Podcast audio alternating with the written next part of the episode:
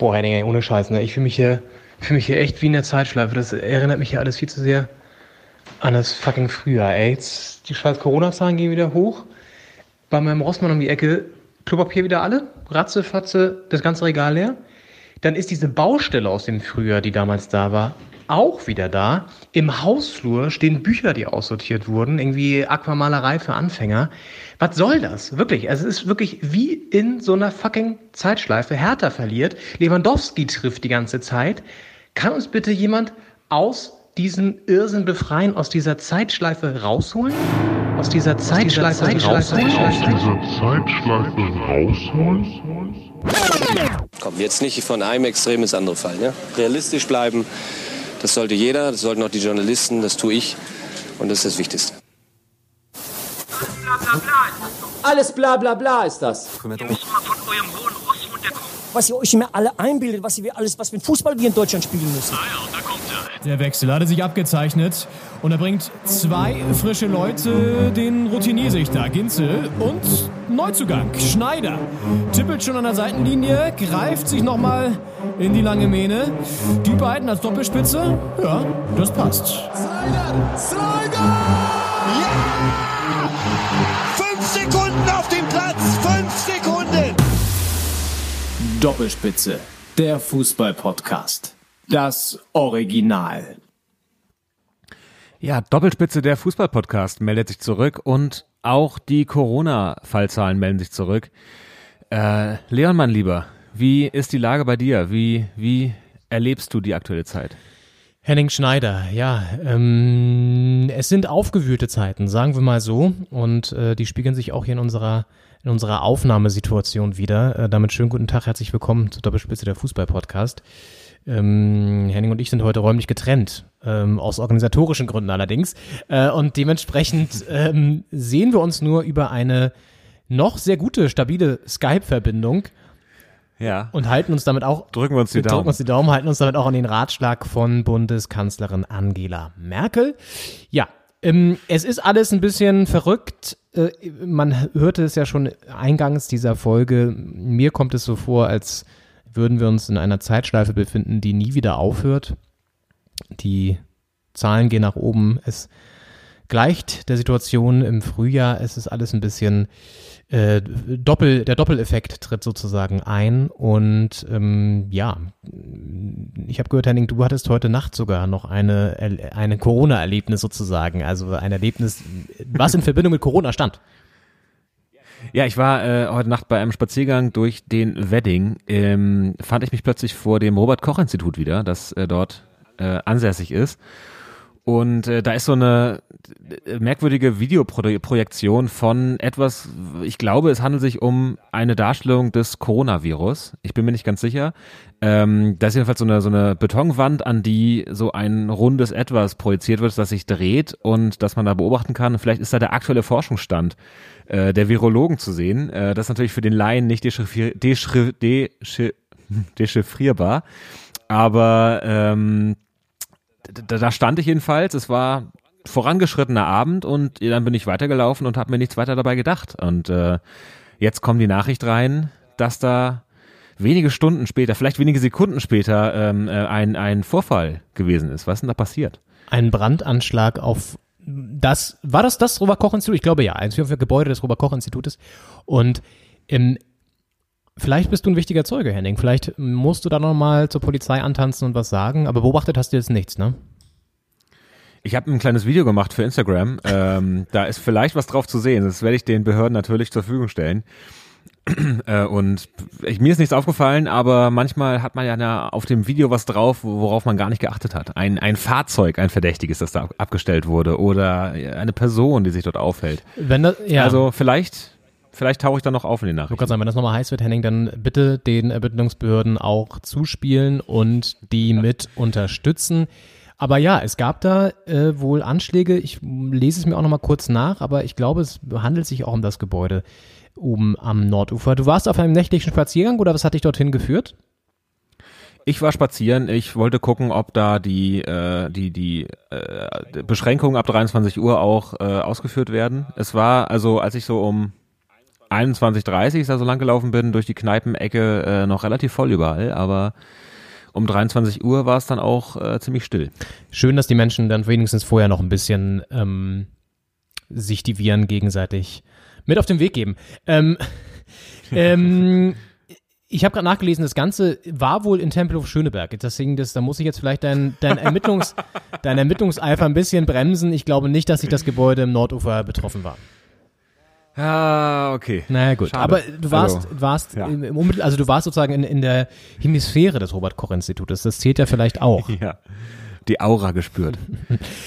Ja, Stichwort Aura gespürt. Die haben wir natürlich gestern auch nur über die Entfernung, denn gestern haben wir das Hertha-Spiel auch getrennt voneinander verfolgt und mussten das Ganze mit einem schmerzlichen, bitteren 1 zu 2 am Ende quittieren gegen RB Leipzig, also der fünfte Bundesligaspieltag auch aus Hertha-Sicht mal wieder nicht erfolgreich gestaltet. Es ähm, bahnt sich eine schwierige Saison an, wie für so einige Clubs, wenn man mal schaut, wer da noch so im Krisenquartett mitspielt. Köln, Mainz, Schalke.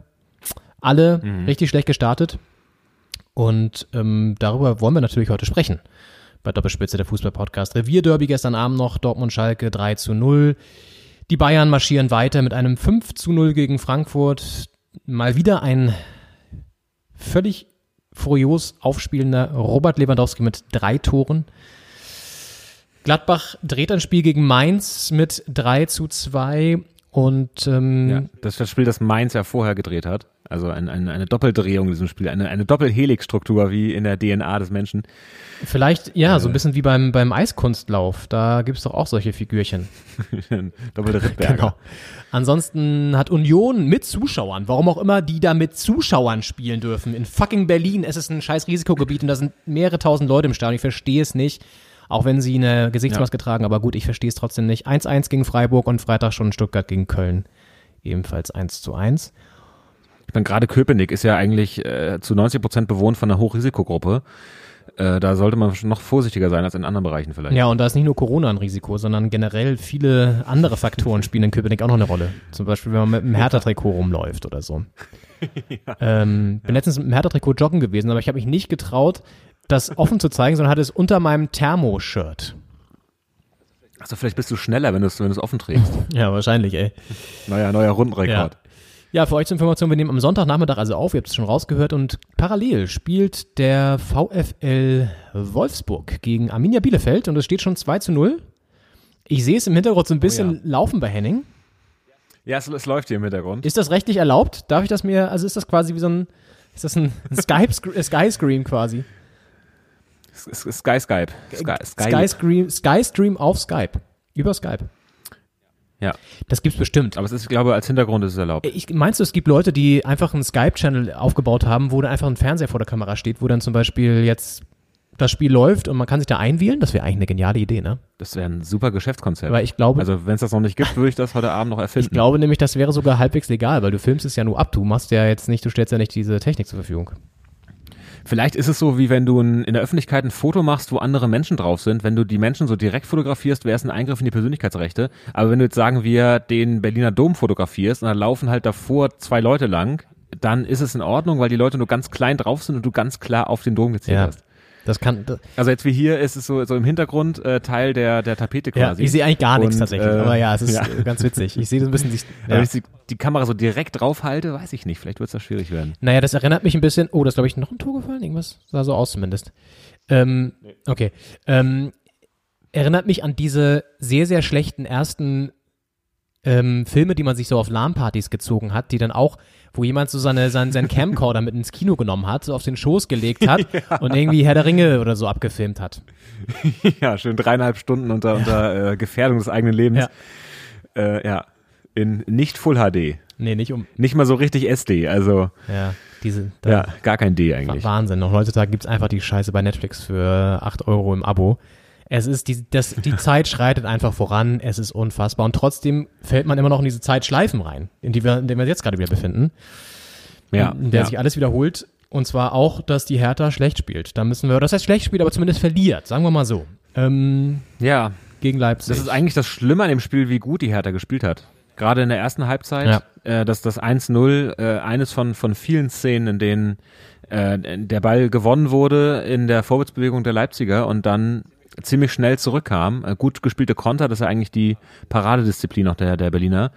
Und dann das 1-0 war folgerichtig, fand ich. Und äh, natürlich hatte Leipzig mehr vom Spiel, mehr Ballbesitz, aber so richtig in die gefährlichen Szenen kamen sie nicht rein, bis dann das 1-1 kam nach dieser, äh, ja, nach dem Standard, äh, der dann nicht rausgeklärt werden konnte auf der linken Seite. Ja.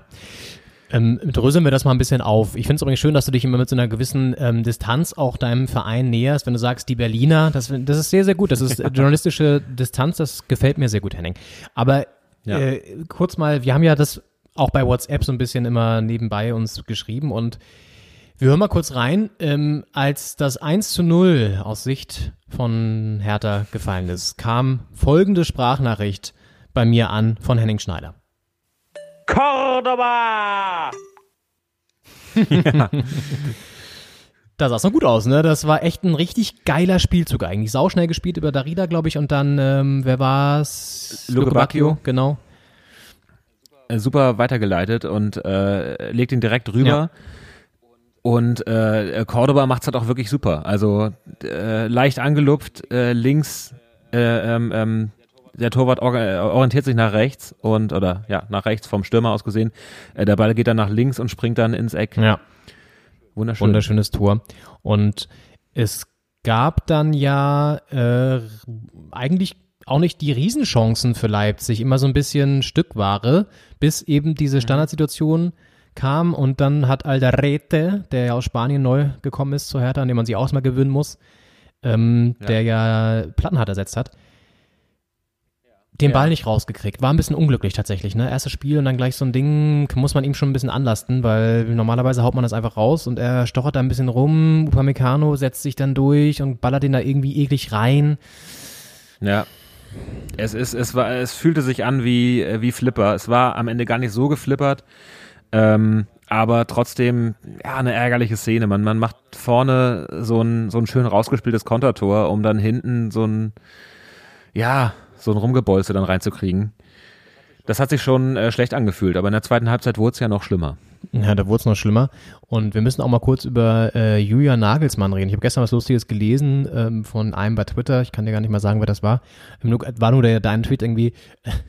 Nagelsmann gesehen, sofort Puls bekommen. Und, und dann muss ich sagen, bin ich absolut bei diesem, bei diesem Verfasser des Tweets, weil der Typ regt mich auch nur noch auf. Ne? Ich war, also, es ist, also ich, ich mag ihn generell nicht. Ich finde seine Art einfach anstrengend. Er ist, ich finde, wenn du, wenn der Ehrgeiz in eine zu heftige Ebene abdriftet, und die, das ist bei ihm definitiv so, dann wird's anstrengend und so ist es nun mal. Er hat ja gestern auch wieder was Tolles an, ähm, wurde auch im Nachhinein verglichen mit so einer, mit so einer Jacke, die man vom Fechten kennt. Also so, ein- so, ein- so ein Fechtkorsett fast. In Ja. Weiß, ganz merkwürdig. Er, er, er setzt ja immer auf die Stilnote. Style. Ja. Ja. Ja, und bei der Hertha war es dann eher der gelbe, gelb-rote Style, der dann angelegt wurde. Ähm, Ja. Farben, die man tragen können muss. Pekarik raus zur Halbzeit, dafür kamen sie Fuig und der hat sich dann innerhalb von Viereinhalb Minuten. Gelb-Rot geholt. Ja. Schiedsrichter, müssen wir kurz drüber sprechen. Ich fand zu wenig Fingerspitzengefühl. Was würdest du sagen? Ja, die erste, die erste war in Ordnung, die zweite war zu hart. Das d- d- muss nicht sein in der Situation. Und äh, es ist natürlich immer die Frage, wenn du schon gelb hast, musst du dir auch anders, anders reingehen und anders spielen, aber die zweite gelbe Karte war für mich keine gelbe Karte. Und äh, gerade in der Situation entscheidet sowas auch ein Spiel oder kann es potenziell entscheiden, wenn du da in der 50. Minute äh, in Unterzahl bist, als äh, ja, t- eine Mannschaft vom Tabellenende beim Tabellenführer zu dem Zeitpunkt, jetzt ja auch weiterhin, ähm, dann ist die Frage, muss das jetzt sein? Ja, total. Ich glaube auch, wenn du Stieler so von seiner Art und Weise gesehen hast, dann ist das ja ein Mensch, der also über Autorität kommt sehr viel, Schiedsrichter generell natürlich, aber er, glaube ich, nochmal im Besonderen, also sehr, er ist dann ja auch dann dahin gerannt zu Sefuik, hat die rote Karte ihm so noch drei Sekunden ins Gesicht gehalten, wo ich auch so dachte, Alter, du Spacko, das muss man jetzt auch nicht unbedingt machen, ne? Bestrafst ihn gerade eh schon genug damit, dass du ihn, der gerade erst eingewechselt wurde, vom Platz schickst wieder. Und Mhm. ich finde, da muss man wirklich Fingerspitzengefühl walten lassen. Hat er offenbar nicht.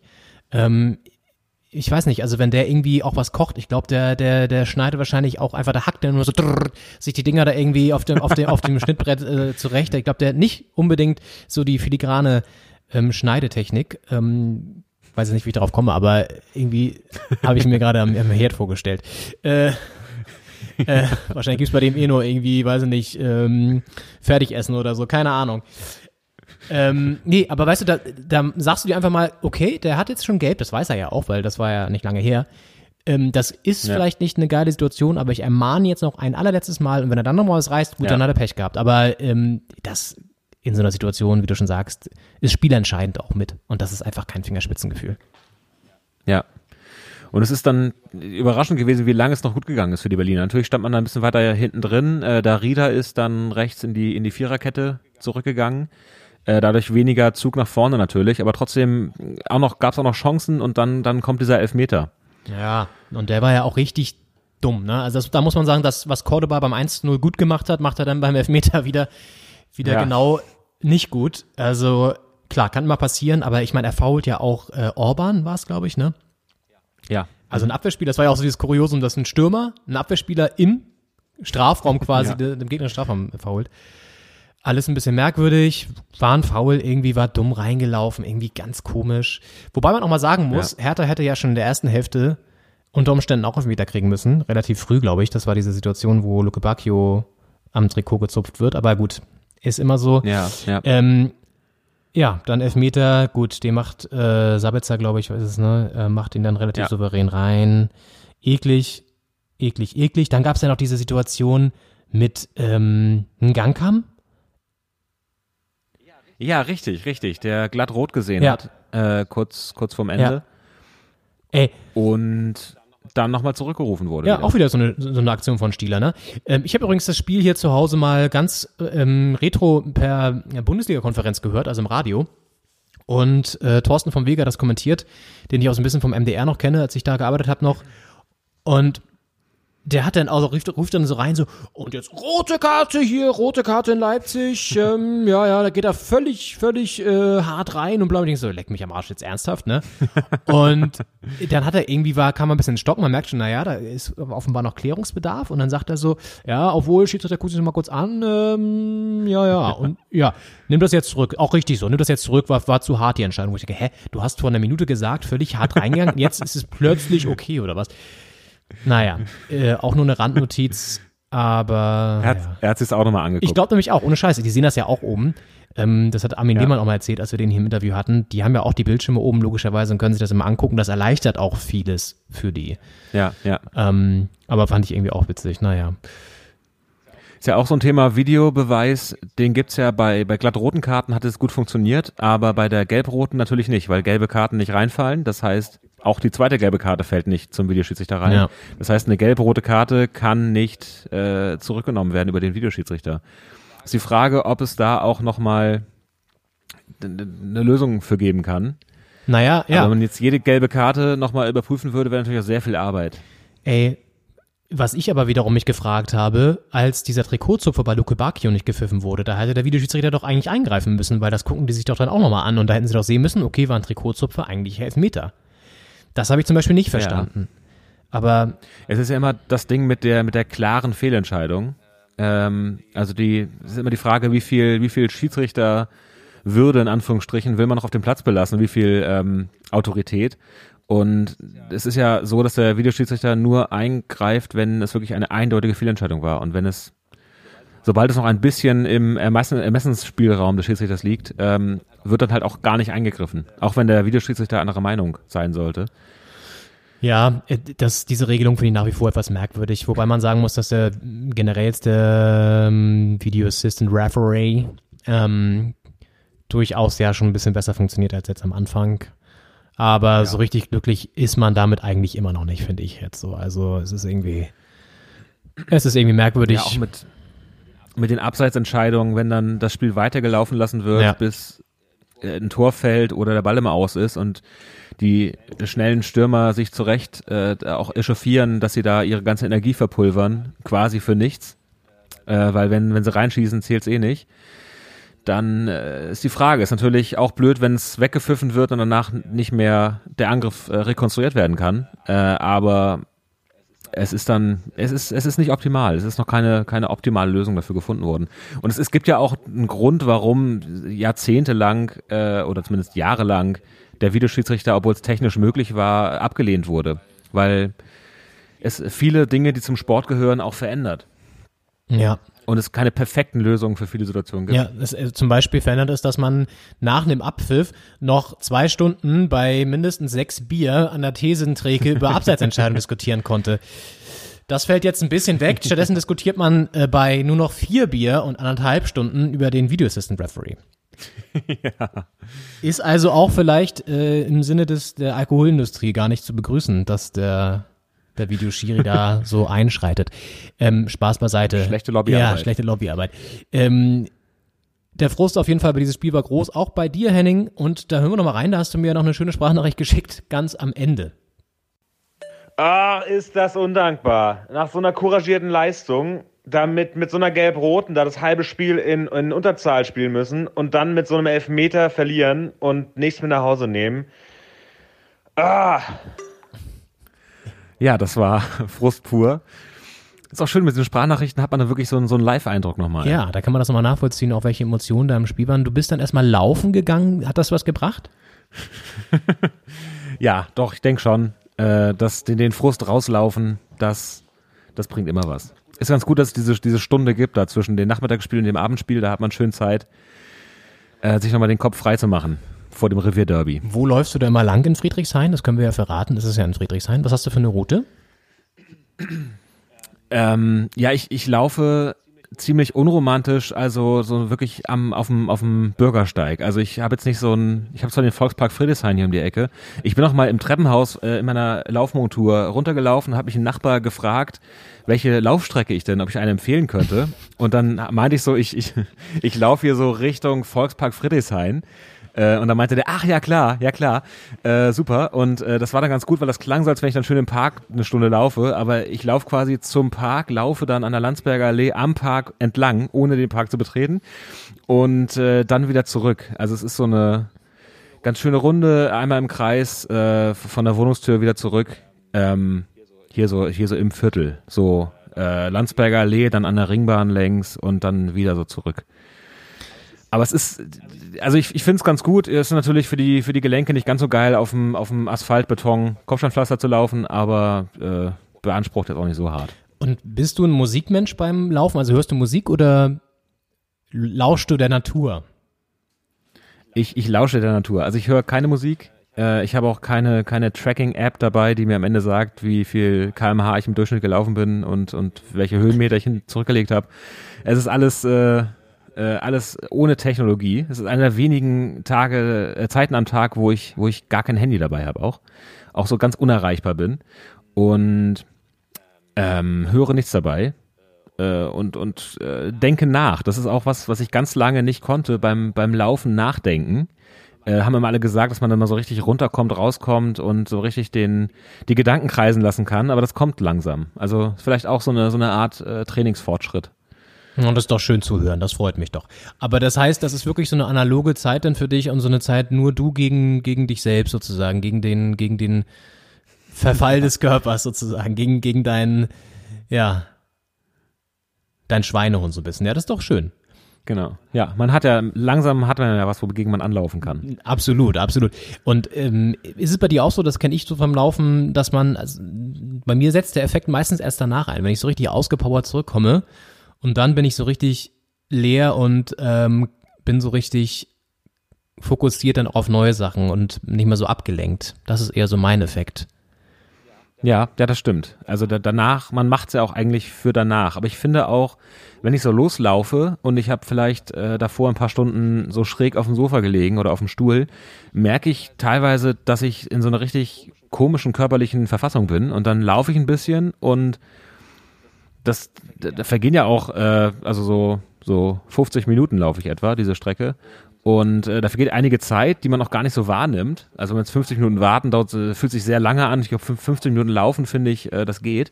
Und äh, danach komme ich immer so körperlich ganz anders zurück. Das ist, also ich finde dieses, währenddessen ist so eine richtige Transformation im Körper.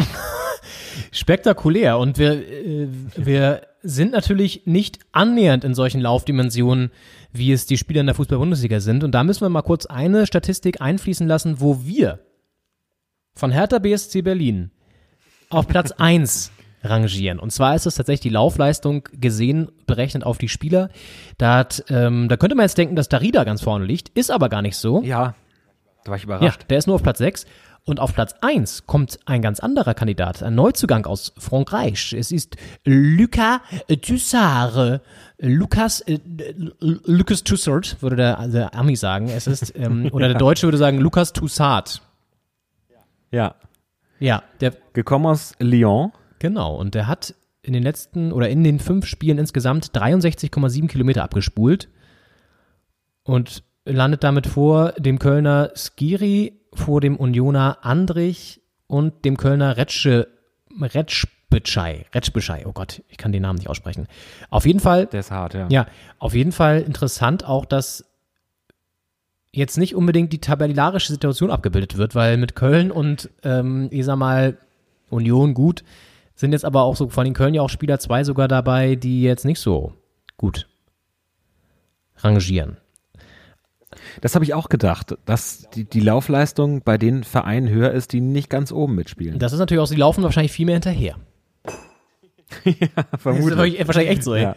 ja ähm, und ja, damit schließen wir vielleicht das Kapitel Hertha ab. Äh, es bleibt dabei, wir können aktuell nicht gewinnen nach der Niederlage gegen Stuttgart und gegen Bayern die nächste Niederlage. Es ist ein bisschen, es ist ein bisschen zäh gerade.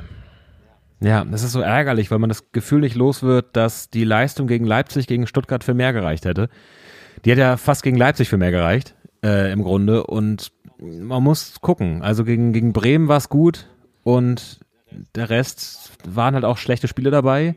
Gegen die Bayern wäre ein Punkt drin gewesen, auch verdient. Ähm, und, und gegen Leipzig auch. Und wenn man jetzt gegen, gegen die Bayern und gegen Leipzig Punkt, einen Punkt jeweils holt, dann ist das ja keine schlechte Ausbeute. Aber wenn man gegen Stuttgart verliert, ja.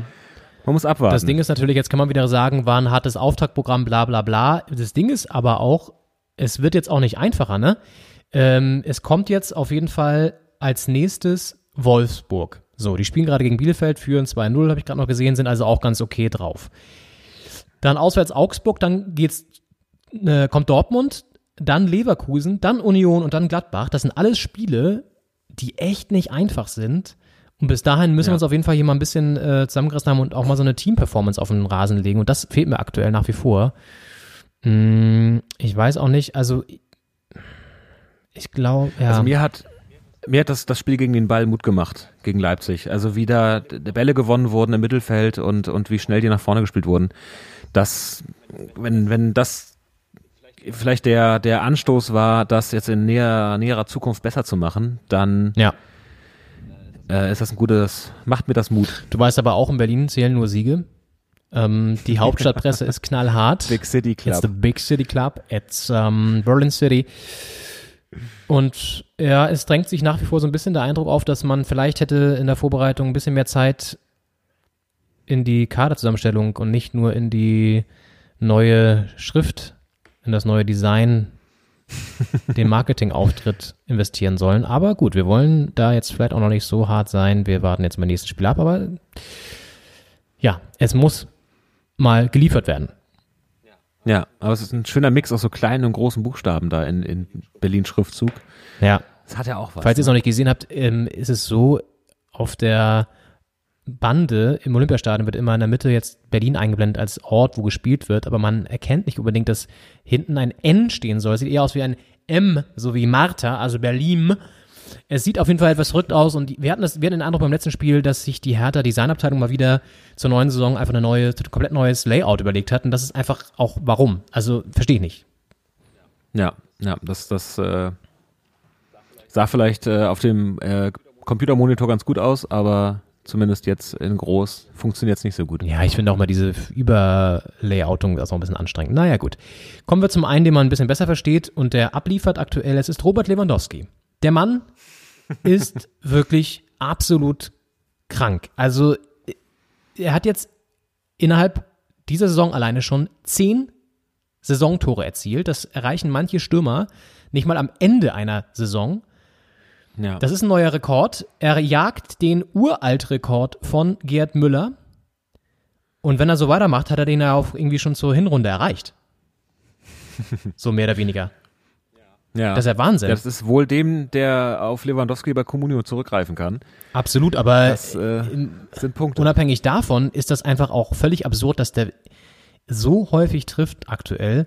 Und ähm, ja, also kann man echt nur den Hut ziehen und dann auch vielleicht ein bisschen äh, davon Abstand nehmen oder was heißt Abstand nehmen, aber ähm, ich meine, es gab ja auch diese Schlagzeilen, dass er irgendwie vertraglich da ähm, mit seinem Berater irgendwie ein bisschen getrickst hat und so. Das sind so Sachen, keine Ahnung. Ich glaube auch nicht, dass der in allen Punkten wahrscheinlich sauberes Business macht im Hintergrund. Ne? Ich habe jetzt auch gesehen, irgendwie hat er auch eine eigene Kaffeemarke und so. Also darüber müssen wir uns nicht unterhalten, dass da auch wieder ziemlich viel Scheiß im Hintergrund läuft und der auch bestimmt viel zu viel Geld bekommt und so weiter. Aber man muss einfach mal sagen, er ist einfach ein Phänomen und trifft und trifft und trifft per Kopf, mit rechts, mit links, mit der Hacke, mit dem Steißbein. Ich würde sogar fast sagen, mit seinem Penis würde er auch noch ein Tor schießen, aber ich weiß es nicht. Ähm, das wäre vielleicht zu weit gegriffen, aber das würde ich mir auch zutrauen, wirklich. ja.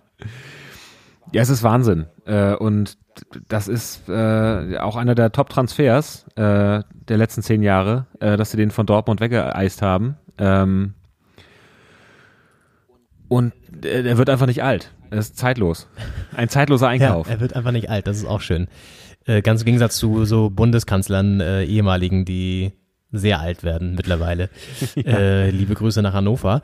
Ähm, wohnt er da überhaupt noch, der Gerd? Ich weiß gar nicht. Aber auf jeden Fall, die Frage ist ja auch, weißt du, ich, das ist das, was bei mir dann immer so sich aufdrängt. Was ist eigentlich, wenn Robert Lewandowski mal aufhört? Wer kommt danach bei den Bayern? Weil da sehe ich jetzt nicht unbedingt den riesen Goalgetter ähm, heranwachsen. Aber gut, sie haben Sané geholt und so, klar. Aber Choupo-Moteng wird es nicht sein. Ja. Also nee, Zirkze? hm, wahrscheinlich auch nicht. Der ist doch jetzt auch sogar ausgeliehen worden, oder nicht? Ist er nicht jetzt ausgeliehen worden? Ich glaube schon. Oh. Ist Nee, er? oder hat er noch gespielt? Aber der sollte, glaube ich, ausgeliehen werden. Und dann haben sie es doch nicht gemacht oder so. Keine Ahnung. Auf jeden Fall, ähm, ja, das sind halt Talente, aber ob der äh, dann tatsächlich dann die Leistung bringen kann von einem Robert Lewandowski, nee, der spielt sogar noch zu Ich glaube, den wollten sie aber ausleihen. Wie auch immer. Auf jeden Fall ist das dann das große Loch, aber dann aktuell ist es ja scheißegal für die Bayern. Die gewinnen 5-0 gegen Frankfurt. Ja, vor, vor allem ist er auch nahezu verletzungsfrei. Also Ja. man muss ihn auch gar nicht oft ersetzen. Äh, und das macht die Frage danach, wer ihn irgendwann mal ersetzen kann, dann noch schwieriger. Und weißt du, was sein Irgendwann ist man dann alternativlos nach so vielen Jahren. Das ist ja sozusagen der, ja, der Trick von guten Arbeitnehmern, alternativlos zu werden äh, für den Chef. Aber weißt du, was, was sein Geheimnis ist? Bin gespannt. Das habe ich mal gelesen. Ich glaube, das kann wirklich ein Faktor sein. Er lässt sich von seiner Frau, die Ernährungsberaterin ist, einen ziemlich ausgefeilten Ernährungsplan zusammenstellen. Und Ja. das fängt bei der sogar so an, glaube ich, dass du die Mahlzeiten mit dem Nachtisch beginnst. und dann sozusagen, also quasi du, du startest mit einem Tiramisu und haust dir dann erst die Pizza rein. Und dann gibt's vielleicht noch irgendwie, weiß ich Okay. nicht, zum, zum Abschluss einen Tee oder so. Da habe ich in meiner kulinarischen Karriere schon viel richtig gemacht, weil so oft wie ich Nachtisch vor dem Hauptgang gegessen habe. Ich habe halt nach dem Hauptgang dann auch noch einen Nachtisch gegessen meistens. Das war wahrscheinlich Das der ist Fehler. genau der Fehler. Den sie, der, da müssen sie, Herr Schneider, da müssen sie dann aufpassen, dass sie den vermeiden, sonst machen sie es richtig. ja. Das ist ja irre. Äh, Gab es auch die Info, wa- warum? Also wird dann irgendwie die Kohlenhydrate aus dem, Ja. also die, die schlechten Kohlenhydrate länger Zeit verdaut zu werden? Oder? Ich glaube, das hängt damit zusammen, dass der Körper irgendwie anders darauf reagiert und schon mal die, den Verbrennungsmotor anschmeißt oder so. Keine Ahnung. Okay. Ich, Und wenn die Nudeln dann kommen, dann äh, läuft die Maschine das ist jetzt ge ge- gefährliches Vollsprint. Halbwissen, ne? Und ich weiß auch Ja. nicht, ob er immer noch diesen, diesen Ernährungsplan verfolgt, aber es, auf jeden Fall habe ich mal gelesen, dass er da von ihr auf jeden Fall ziemlich viel ähm, gecoacht wird. Und ich glaube, das kann echt viel bringen, gerade für, eine, für, den, für die Fitness, logischerweise. Ja, das Schöne ist ja, es funktioniert auch, wenn man nicht weiß, wie es funktioniert. Also man, man kann es einfach machen und wenn man weiß, dass es funktioniert, dann reicht das ja aus. Man muss gar nicht wissen, warum. Ja. Und das hat übrigens Jürgen Klopp, ähm, hi, hallo aus Liverpool, hat äh, Grüße, ja, gestern auch ganz knapp gewonnen, 2-1 noch.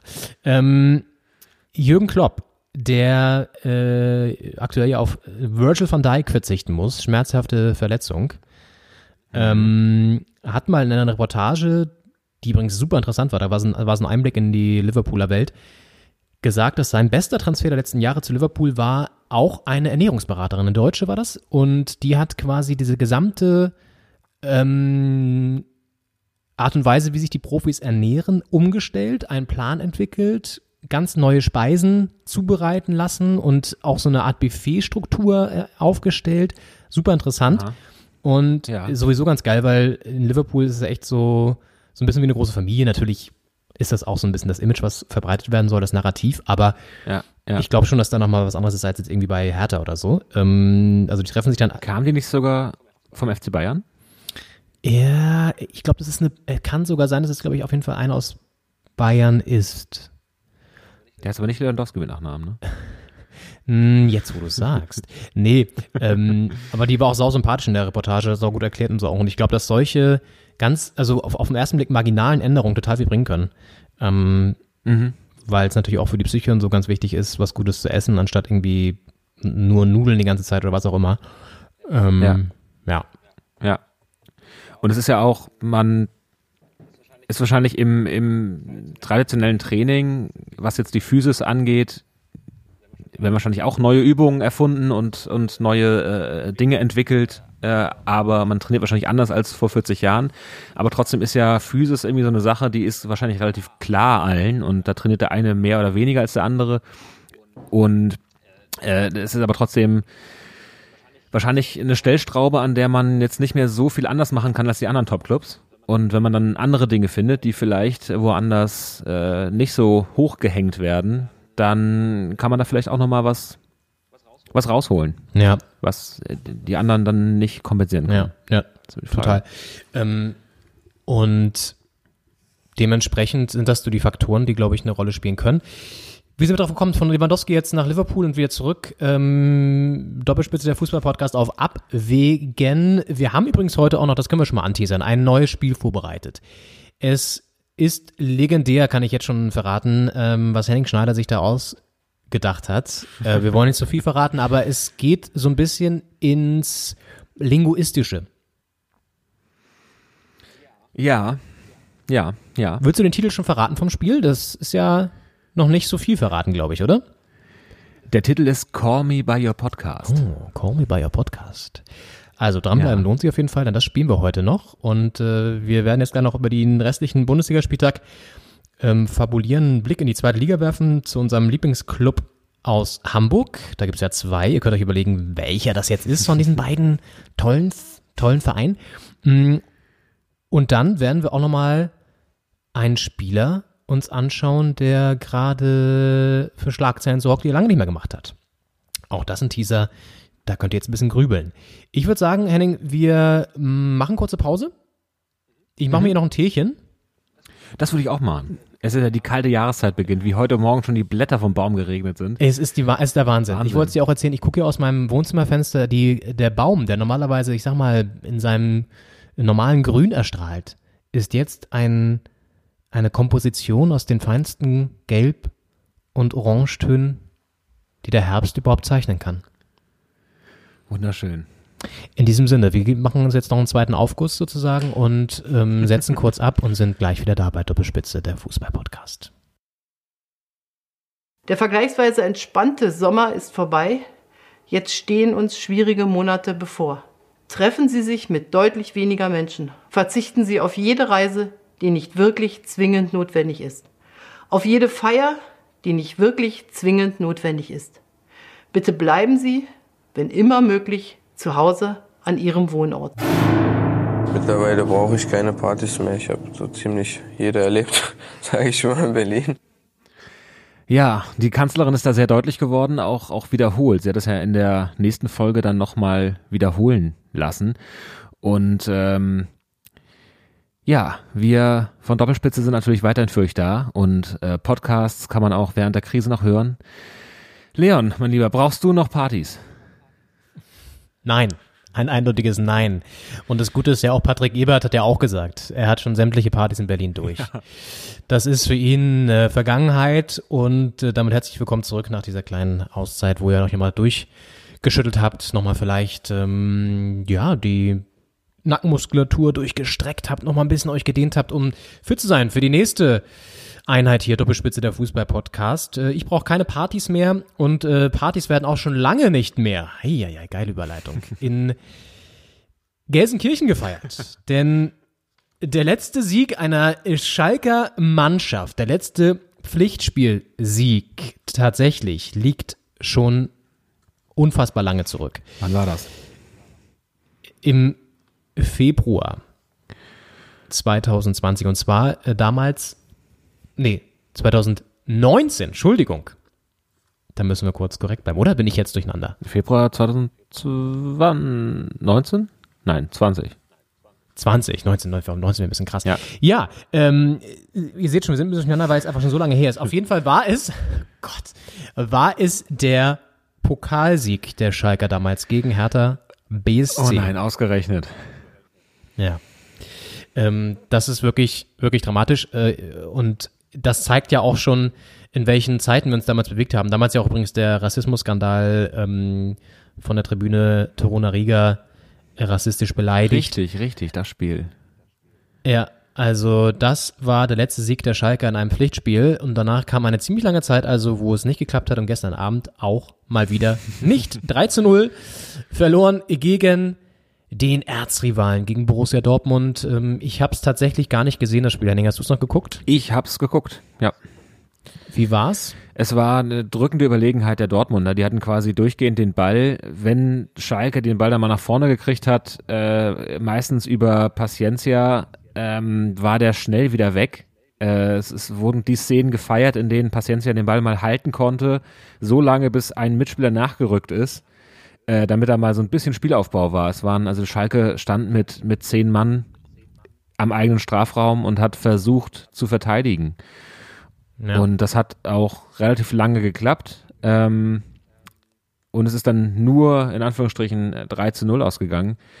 Aber das kann natürlich nicht der Anspruch der Schalker sein, die Niederlage so gering wie möglich zu halten. Ja, und das gegen Borussia Dortmund. Es war ja lustigerweise auch, das war ein Social Media Phänomen. Ein Schalke-Fan war im Dortmunder Stein, zumindest hatte er ein Schalke-Trikot an. Ich glaube, das waren wahrscheinlich zwei Kumpels oder so, wo der eine einfach Schalke-Fan ist, der andere Dortmund-Fan. Gibt's ja. Soll es ja geben, dass da Menschen noch trotzdem befreundet sind. Ja, ja mit Sicherheit kein Auswärtsfan im eigentlichen Sinne. Nee. Ja, Wahnsinn auf jeden Fall. Ähm, Schalke auch mit neuen Trainer. Manuel Baum weiterhin sieglos oder beziehungsweise einfach auch ähm, spielerisch nicht auf einem Niveau, wo man mithalten kann ja. mit der Bundesliga-Konkurrenz. Ähm, es gab ja dann auch das Derby im Jugendbereich vor ein paar Tagen oder so. Ja. Da gab es ja auch wieder rassistische äh, Vorkommnisse ja. von der Tribüne. Ja, auch wieder aus dem Schalker Lager. Mh, Mukoko hat ja getroffen für, für Dortmund. Und ähm, der wurde dann auch wieder beleidigt von Schalker Fans. Ähm, ja, ich weiß nicht. Also wenn jetzt noch der Präsident mal so einen Rassismusskandal an der Backe gehabt hätte, dann wäre das wirklich vielleicht ein Verein, wo man mal ein bisschen, wo man mal so eine Studie anstrengen könnte. Ja. Ich weiß es nicht. Ja. Ähm, aber ist ja zum Glück nicht passiert. Da, da war ja sonst nichts. Nein. Schal auf Schalke. Nein, nein, nein, nein. Da muss man, da muss man, braucht man keine internen studieren. Ich glaube, Horst Seehofer ist da auch dagegen, ja. dass da was bemüht ja. wird. Ja. Ja, ansonsten ganz schön krass. Ich meine, es gibt jetzt ja auch nicht den Mutmacher-Spieler, wo man sagen würde, der kann das Ruder rumreißen. Manuel Baum ist jetzt auch nicht unbedingt der Meistertrainer. Kuwades Schalke. Also wird das hier vielleicht wirklich der Abstieg? Es ist eine harte Aufgabe und es, es rächt sich jetzt wahrscheinlich auch, dass die Verantwortlichen nicht in der äh, Sommerpause, so kurz sie auch war, einen neuen Trainer besorgt haben, sondern noch zwei Spiele abgewartet haben, um dann quasi im Saisonanfang vor der Länderspielpause, nee, vor dem Spiel gegen, gegen Leipzig und der danach folgenden Länderspielpause den Trainer zu wechseln. Dann gegen Leipzig einen super schweren Gegner vor der Brust und äh, danach eine Pause. Das war auch der, der schlechtestmögliche Einstieg für einen Trainer. Du verlierst das Spiel gegen Leipzig und hast dann erstmal zwei Wochen Leerlauf, quasi das Leerlauf, aber du hast kein, kein Spiel, die Spieler sind weg, kommen dann wieder. Es ist einfach ein schlecht getimter Zeitpunkt gewesen und mhm. eine ganz wenig Vorbereitungszeit auch für Mandelbaum. Ja, und der Kader gibt's jetzt auch nicht, gibt's jetzt auch nicht unbedingt so her, dass man sagen würde, da ist jetzt doch noch so viel Potenzial, dass man in den nächsten Spielen das wirklich sofort rumreißt. Also das könnte eine ganz gefährliche Hinrunde werden für Schalke, weil sie jetzt ja auch nicht mehr nachsteuern können. Ja. Mm, da müssen jetzt mal so ein, zwei positive Sachen passieren, damit sie da den Turnaround schaffen. Man kann jetzt sagen, gut, man hat gegen die Bayern, gegen Dortmund und Leipzig schon gespielt. Jetzt können vielleicht die, die Hinrunde anfangen, so gesehen. Äh, Ja. Das kann man natürlich so nicht nach außen kommunizieren, aber intern kann man sich jetzt sagen, okay, das war jetzt ein scheiß Start und es, die schwersten Brocken sind schon weg. Mhm. Jetzt äh, fangen wir nochmal bei Null an im Kopf und, Mhm. und versuchen, ja, das Beste nochmal rauszuholen aus dem Rest der Hinrunde. Aber das ist ganz, ganz schwer, wenn es erstmal im Kopf drin ist, dass es nicht klappt und man sich nur fragt, warum klappt das denn jetzt nicht, warum klappt es denn beim Gegner, dann muss man da erstmal wieder rauskommen mental. Ja, und mittendrin ein Exertaner mit Vedat Ibisevic, der uns ein bisschen fehlt von seiner Erfahrung, der die er auf Schalke noch nicht so wirklich einbringen kann. Ähm, auch irgendwie bitter. Aber gut, so richtig Mitleid habe ich da jetzt auch nicht, weil ähm, ja, also war ja auch seine Entscheidung zu gehen letztendlich, beziehungsweise hat sich ja selbst dafür entschieden, dann auch auf Schalke anzuheuern. Ja. Ähm, ähnlich lange wartet schon der erste FC Köln auf einen Sieg. Der letzte Sieg tatsächlich in der Bundesliga zumindest im März gegen Paderborn. Also noch vor der ganzen Corona-Pause haben sie nochmal gewonnen und danach lief es echt nach dem Shutdown, nach der Pause, haben sie nur noch kassiert oder unentschieden gespielt. Und auch da, ich meine, gut, jetzt haben sie gegen Stuttgart ein bisschen in der zweiten Hälfte mal auch, ja, ein besseres Spiel geliefert.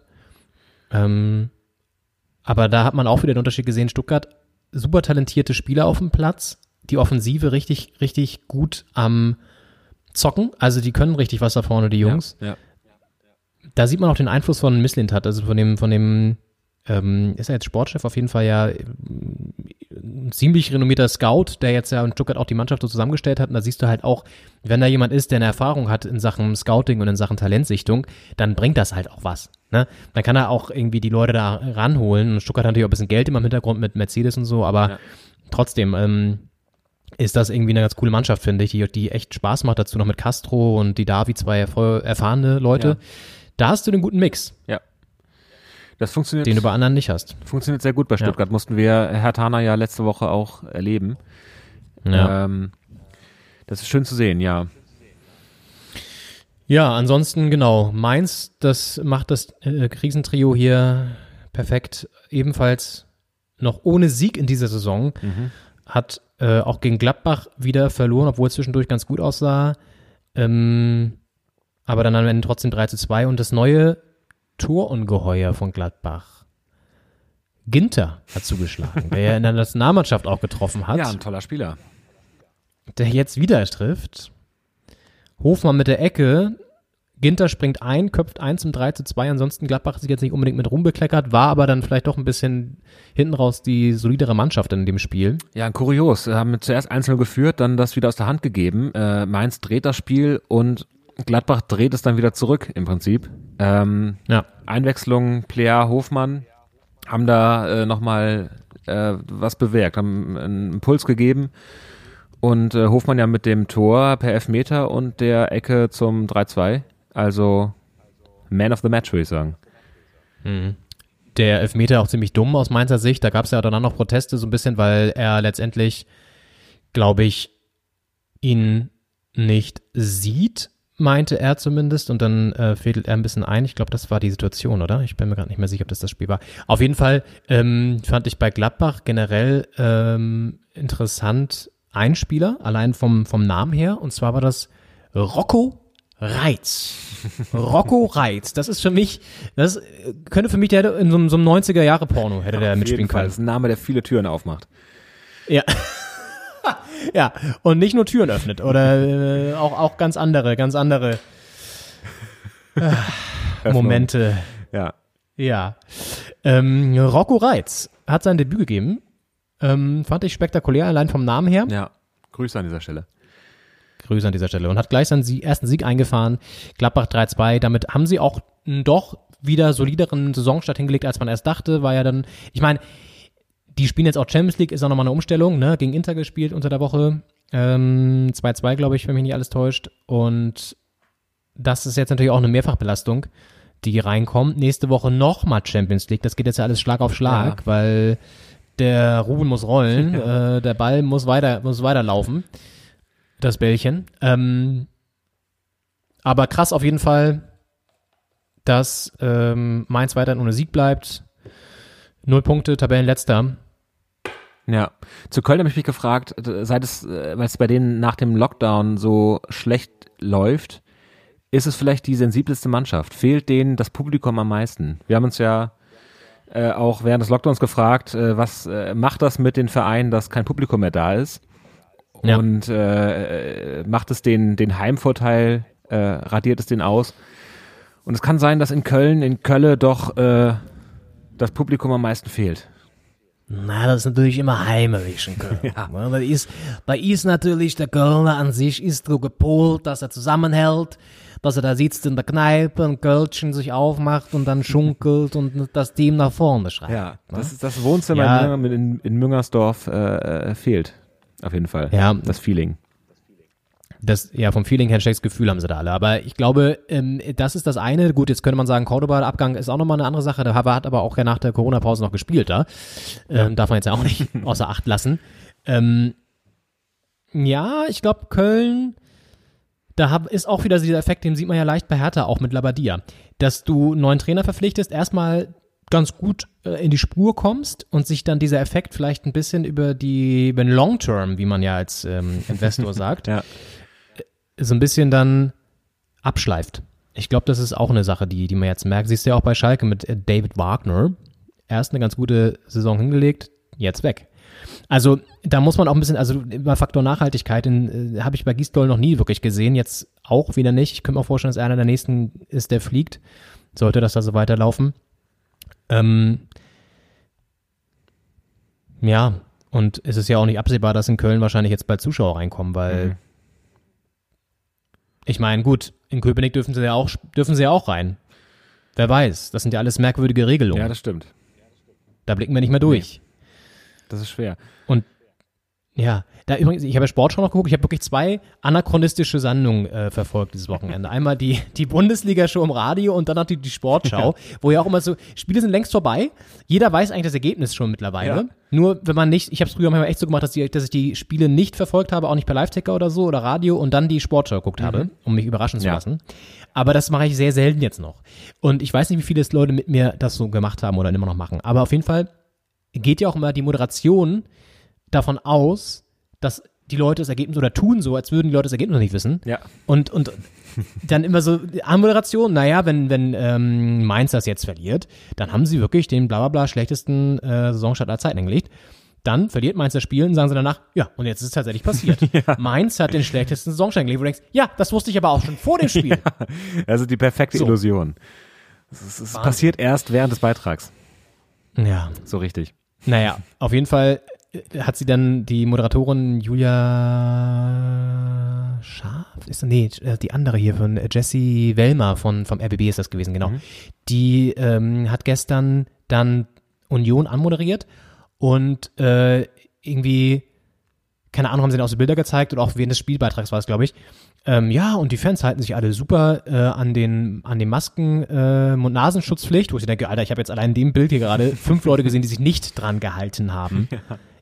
Die stehen relativ eng beisammen. Davon haben mindestens vier Leute die Maske nicht aufgehabt. Klar, das ist im Verhältnis gesehen wenig, aber es ist alles irgendwie, naja, gut. Hat ihnen auch nichts genützt. Nur 1-1 gegen Freiburg, obwohl sie die bessere Mannschaft waren. Aber Max Kruse hat diesmal nicht getroffen. Ja. Gegen seinen Ex-Club. Ja. Der war ja pokern. Ähm, Das war ja auch so ein kleiner Skandal. Ja. In der Shisha-Bar hat das dokumentiert. Ja, das, also an so einem digitalen Spieltisch. Das fand ich das Faszinierendste eigentlich an der ganzen Nachricht. Das ist quasi so ein Tisch mit einer Glasplatte, also quasi ein, so ein großer Videobildschirm als Tisch, wo dann Ja. das, das Spiel so äh, ähm, äh, dargestellt wird. Das äh, kannte ich noch nicht. Da bin ich äh, in den einschlägigen äh, Läden nicht oft genug äh, gewesen. Das fand ich, äh, das fand ich Wahnsinn. Das war eigentlich die eigentliche Nachricht für mich. Aber ja, er hat da gespielt und ähm, auf engem Raum ohne Maske, äh, zahlreiche ähm, äh, Hygienestandards nicht eingehalten und das Ganze noch selbst festgehalten und veröffentlicht. Das ist ja auch das Ding, es muss nicht mal mehr der Paparazzo um die Ecke kommen, damit man denkt, verdammt, das, das äh, wird sich rächen, sondern mittlerweile wird das ja im, im Eigenverlag von den Schuldigen herausgegeben. Ja, richtig. Ähm, gen- genau, also quasi ähm, der Paparazzi seinem Tod ist sozusagen der Fußballspieler, ähm, der Fußballspieler killte Paparazzi oder so, könnte man noch so, so einen Song mal draus machen. Papa. ja, ähm, wie auch immer. Auf jeden Fall, Max Kruse hat ja auch einen kleinen Shitstorm kassiert. Ja. Aber mal ohne Scheiß. Ich meine, das zeigt ja auch dieses, diesen Unterschied zu anderen Sportarten. Beim Tennis haben wir es ja so, dass die Leute, also die Spieler plus Staff und so weiter und Spielerinnen in einer Art Blase sich befinden, also wirklich gar nicht raus dürfen aus ihrem Mikrokosmos. Ja. Bei so einem Turnier zum Beispiel. Beim Fußball ist es nicht so. Und die, Das- die Fallzahlen gehen ja hoch. Also es, es ist nicht so, dass es Genau. immens viele Fälle gäbe, aber es gibt Einzelfälle, äh, die Ja. positiv getestet wurden. Auch wenn, Ja. Äh, ich glaube, Serge Gnabry in München äh, erst positiv und dann wieder negativ getestet wurde. Äh, es könnte also auch Ja. sein, dass es da einen Testfehler gab, aber trotzdem gibt es positive Fälle in der Bundesliga. Und das gefährdet ja den ganzen Betrieb. Und da dann so, äh, ähm, äh, also das hätte schon gar nichts mehr damit zu tun, dass jetzt äh, wie Mario Basler irgendwie in den 90ern dann da immer geraucht hat und das vielleicht auch nicht so zuträglich war dem Spiel, ähm, dass man jetzt die, die Nächte sich um die Ohren schlägt, aber dass man da Gefahr läuft, das Coronavirus äh, in den Spielbetrieb reinzubringen, ist ja schon, gefährdet ja nicht nur die eigene Leistung oder die des eigenen Teams, sondern quasi den gesamten Spielablauf. Ja, beziehungsweise wiederum ja auch nicht, weil die Bundesliga da ja wie so einen Sonderstatus bekommen hat, nämlich, dass wenn ein Spieler das hat, nicht das ganze Team in Quarantäne muss, Ja. sondern ähm, wie es ja übrigens aber bei Dynamo Dresden letzte Saison ja war, weil das Gesundheitsamt vor Ort gesagt hat, die müssen in Quarantäne. Ja. Jetzt sagen ja die meisten Gesundheitsämter, nee, es reicht uns, wenn sie dann alle anderen Spieler einen negativen Test vorweisen können. Also das ist auch eine gewisse Schizophrenie, die da an den Tag gelegt wird. Ne? Auf jeden Und Fall. letztendlich gibt es ja auch echt einige Fälle. Akanji bei Dortmund, du hast gesagt Gnabry, dann gab es jetzt in der zweiten Liga äh, vor dem Spiel Würzburg gegen HSV, wurde plötzlich auch einer der Würzburger Spieler plus zwei Betreuer positiv getestet. Die mussten dann auch nochmal kurzfristig ausgetauscht werden. Also es rückt näher, es wird mehr, auch bei den Teams. Und man hat so das Gefühl, das wird jetzt einfach stillschweigend akzeptiert von allen, auch von der Maschinerie rundherum, also auch von den Medien, die darüber gar nicht mehr richtig sprechen, sondern es wird einfach so Haken dran und Leute, weiter geht's, ne? Ähm, weil die natürlich auch so ein bisschen davon abhängig sind, letztendlich. Und das ist ja genau die Krux, diese Mischpoge aus Clubs, DFL und Fernsehanstalten plus Radioanstalten, die da noch dranhängen, die sind natürlich gegenseitig abhängig und brauchen aneinander und das Schmiermittel sozusagen ist halt, dass das Geschäft weiter rollt und dass der Ball weiter rollt, das Geschäft weiter läuft, auf Kosten von einem, ich sag mal, gesellschaftlichen Akzeptanzverlust und auf Kosten auch von der Gesundheit vor allen Dingen von einzelnen Spielern und womöglich halt auch ähm, darüber hinaus Spielern, die sich anstecken. Ja, ja, es gilt ja noch sehr, was äh, zum Anfang des der Wiederaufnahme des Spielbetriebs äh, gab es ja das Zitat, ähm, das sind alles äh, junge Menschen, äh, sehr gut im sehr guten Trainingsstand. Das ist nicht so schlimm, wenn die sich anstecken. Ähm, ja, es ist die Frage, äh, ob das wirklich so ist ähm, und ob diese Sonderrolle des Fußballs äh, noch gerechtfertigt ist und äh, alleine im Vertrauen der Menschen in äh, funktionierende Maßnahmen und auch in das Durchhalten von Maßnahmen. Ja, ich habe das Gefühl, da die, der sozusagen dieser Vorschuss, der gewährt wurde und der aufgrund eines natürlich ausgefeilten Konzeptes, den man mit der gewissen Kapitalmacht, die so eine DFL natürlich auch hat und die auch die Vereine einfach zur Verfügung gestellt haben, mit Sicherheit bewerkstelligen konnte, dass die jetzt so einen so weiten Puffer aufgebaut haben, dass jetzt so ein bisschen wieder einfach drüber hinweggesehen wird. Und wenn es einmal läuft, ist, schwer, ist, ist es schwer aufzuhalten. Und das, das war, glaube ich, auch das, worauf die DFL gesetzt hat. Wenn wir einmal das Go haben, geil, dann können wir auch immer so weitermachen. Und ich will jetzt gar nicht davon äh, sprechen, dass das Hygienekonzept schlecht ist oder so. Darum geht's gar nicht. Das, das erwarte ich auch, dass sie ein gutes Konzept aufstellen. Ne? Mhm. Und ähm, wenn du aber zum Beispiel überlegst, was Kalu damals für einen Shitstorm kassiert hat und er wurde ja auch suspendiert. Ja. Und natürlich war das dumm von ihm und auch irgendwie fahrlässig. Aber letztendlich, ganz ehrlich, ein Kruse, der jetzt irgendwie pokern geht, hat ja nichts anderes gemacht. Ja, es ist wenn du so willst. Auch eine laxe Handhabung in, in Köpenick, dass, dass Union Berlin da keine, keine Maßnahmen äh, Ja. getroffen hat und das nicht suspendiert hat oder nicht äh, zumindest nicht, ist es nicht nach extern gedrungen. Kann ja sein, dass es intern da gab es ja bestimmt Gespräche und wahrscheinlich auch eine Regelung und das muss man auch der Mannschaft erklären. Also wenn jetzt einer da daneben greift äh, im, im Verhalten äh, und das wird gar nicht äh, geahndet, dann ist ja Tor und Tür geöffnet dafür, dass die anderen nachziehen. Man muss auch der Mannschaft erklären, ja, nee, warum da, äh, warum da nicht äh, eingegriffen wurde. Ja, und wenn du überlegst, ich meine, das war ja echt so eine Art Still Stillhalteabkommen die ersten paar Wochen, bis es losging. Klar, du musst auch eine gewisse Akzeptanz erstmal aufbauen. Aber auch in der Sommerpause war es ja so, Manuel Neuer fliegt nach Kroatien, macht da irgendwie äh, wilde Partys auf der Yacht, sage ich jetzt mal in Anführungszeichen. Da wurde ja auch so ein bisschen drauf geschissen. Mhm. Natürlich immer auch mit der Gewissheit, naja, wenn wir nach Hause kommen, kriegen wir ja auf jeden Fall einen gratis positiv, äh, positiv, schon, gratis Corona-Test, ja. ob wir positiv sind oder nicht. So, ähm, das heißt, wir können jetzt erstmal machen und klar, wenn wir es haben, scheiße, ist dann irgendwie kacke, aber wir haben ja die Gewissheit, wir können uns testen lassen. Und das hat zum Beispiel jetzt irgendwie in der normalen Gesellschaft irgendwie nicht jeder. Ja. Und ja, deswegen kann ich schon verstehen, wenn Leute da immer noch so, äh, sauer reagieren. Und ich finde, das macht es auch gerade aktuell wieder so ein bisschen schwierig, den Fußball so zu feiern. Und so schwierig auch irgendwie diese, ich sag mal, heftige, den heftigen Zeitplan irgendwie überhaupt noch zu gutieren, sag ich mal, im Sinne von, dass man wirklich jedes Spiel guckt, weil nächste Woche ist wieder Champions League, ist es irgendwie alles so absurd. Ja, also ja. Ähm, es ist so dicht gestaffelt, ähm, dass wir in unserem Alter mit jetzt 30 ja. da gar nicht mehr hinterherkommen. Man weiß gar nicht mehr, wann, wann wird jetzt eigentlich Fußball gespielt und äh, was ist jetzt eigentlich, ist wieder englische Woche, ist es nicht, ist Champions League, ist es nicht. Es ist, äh, man weiß es nicht. Es ist, es ist Wahnsinn. Sieht alles komisch an. Ähm, Deswegen lass uns kurz einen Haken dran machen hinter der ersten Liga. Lass uns noch kurz einen Blick in die zweite werfen, wo der Dino plötzlich wieder eine Auferstehung feiert. ja. ja, Jurassic der, Park in Liga 2. Ja. Äh, ein rekordhafter Jurassic Park. Vielleicht der beste Jurassic Park aller Zeiten. Das könnte sein. Es ist der beste Saisonstart des HSV seit 1974. Das sind 46 Jahre. Und damals war es natürlich, es ist ja jetzt äh, erst die dritte Zweitligasaison in der Vereinsgeschichte, damals war es noch die ja. erste Liga, die damals ja. auch noch etwas anders zusammengesetzt war, zum Beispiel mit zwei, also was heißt äh, äh, anders, also auch mit zwei Berliner Vereinen, nämlich Tennis Borussia Berlin und Hertha BSC Berlin. Äh, heute sind es ja, ja wieder zwei Berliner Vereine. Geschichte Richtig. wiederholt sich, äh, nur dass Tennis Borussia äh, diesmal nicht dabei ist, sondern Union Berlin. Und äh, der HSV äh, hat damals die ersten drei Spiele gewonnen und damit, damit, äh, damit merkt man auch, dass es eine andere Zeit ist. Äh, 6 zu 0 Punkte gehabt nach diesen drei Spielen. Ach geil, andere Punktrelevant. Es gab klar, noch ja. äh, zwei Punkte für den Sieg und es gab äh, Plus- und Minuspunkte, wie im Handball heute noch. Ähm, also mit 6 zu 0 Punkten standen sie ähm, nach drei Spielen da. Und äh, bis der vierte Spieltag kam, ähm, das Datum habe ich hier, glaube ich, nicht. Aber 1974, äh, der vierte Spieltag äh, der Bundesliga-Saison, da kam eine Mannschaft und die konnte dem HSV dann äh, ein Unentschieden abtrotzen, nach sogar 0 zu 1 Halbzeitführung äh, in Hamburg und das war Hertha BSC Berlin. Natürlich. Hertha BSC hat damals den Hamburger Siegeszug gestoppt, hat den, äh, den besten Saisonstart auf drei Spiele gehalten und der konnte erst 46 Jahre später, nämlich in diesem Jahr, ausgebaut werden auf fünf Siege. Die ersten fünf Spiele gewonnen.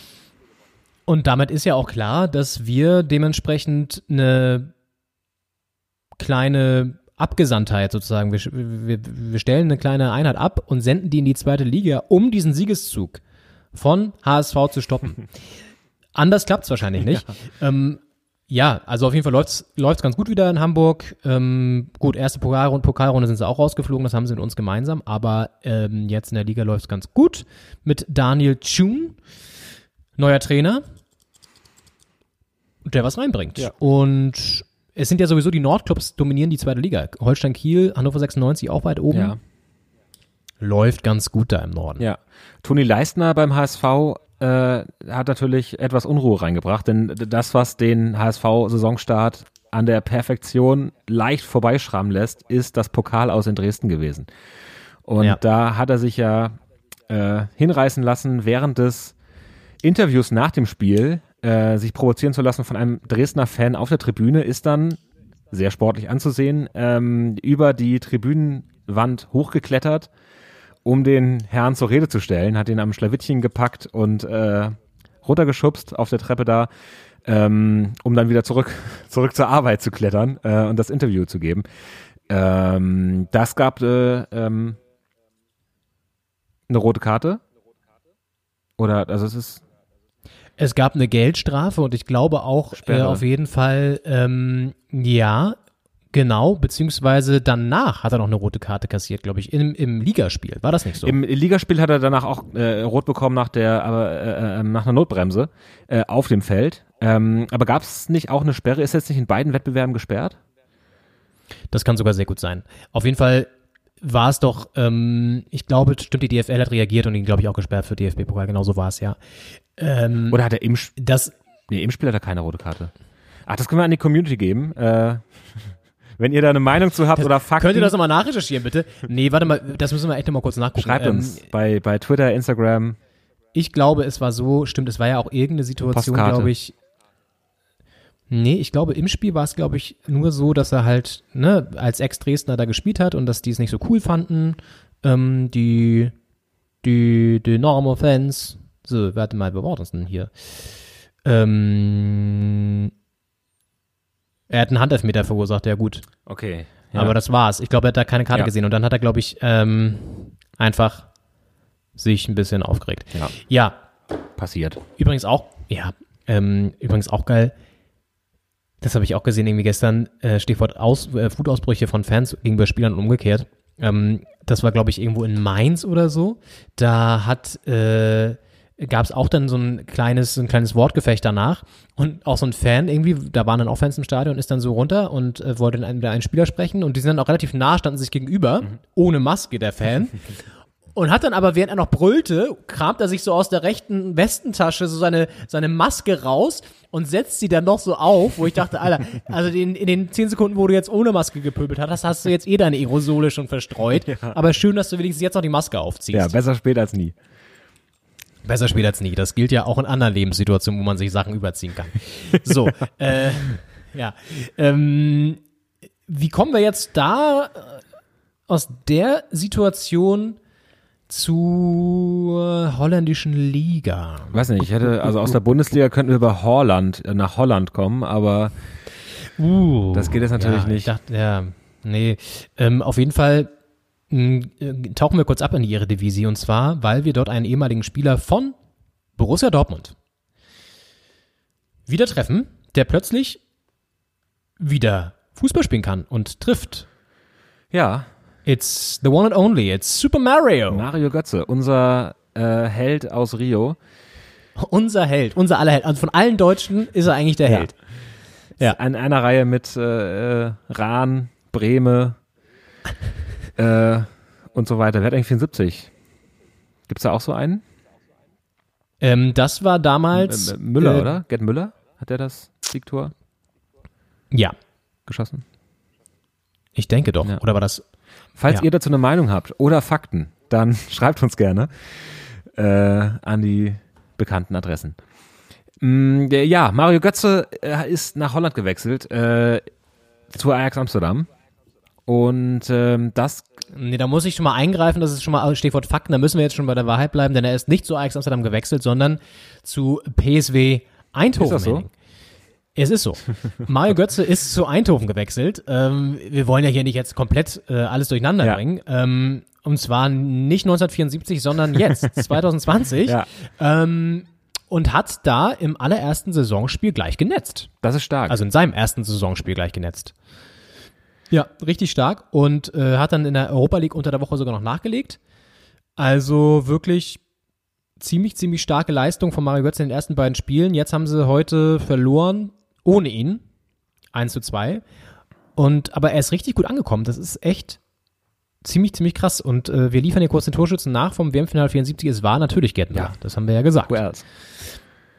Ähm, Paul Breitner hat übrigens den zwischenzeitlichen Ausgleich geschossen. Ja, aber Mario Götze, ich find's, das sagt man jetzt natürlich, sagt jetzt jeder wahrscheinlich, ich find's geil, dass er da irgendwie so gut gestartet ist und so, aber ich gönn's ihm wirklich auch und ähm, hat auch eine neue Frisur, eine, eine knackige Kurzhaarfrisur Yes. und das läuft wieder. Ja, es waren, ich glaube, ein- also jetzt rückblickend kann man es ja schon fast, äh, fast so äh, feststellen, es ist ein, ein guter Move, da ins Ausland zu wechseln und so ein bisschen dem äh, der, der Presse zu entgehen, weil ein Wechsel innerhalb der Bundesliga doch vermutlich sehr äh, ein sehr starkes Medienecho nach sich gezogen hätte.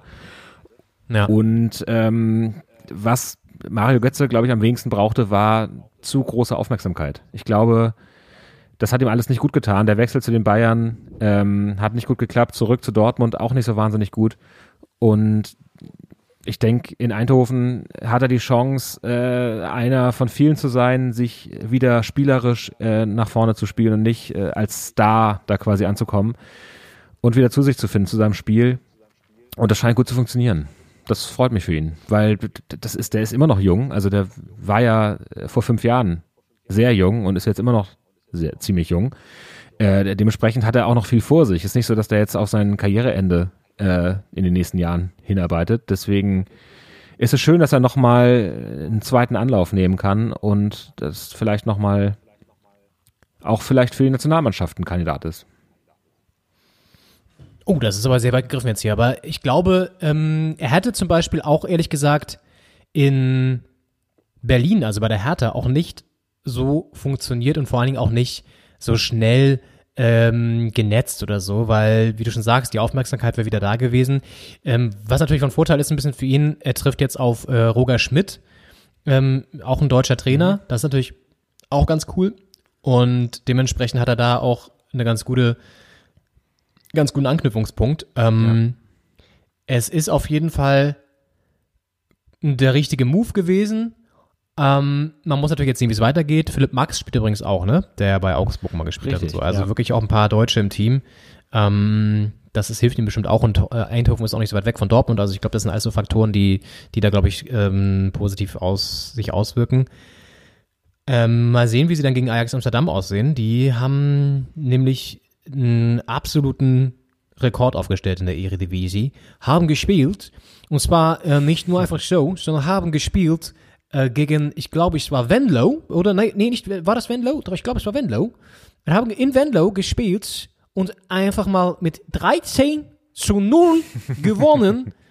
und es hat niemand Geringeres getroffen als unser aller Top-Stürmer von damals, äh, Schalke 04, Klaas Jan Huntela. Ja, wirklich. Auch schön, dass es bei dem noch läuft.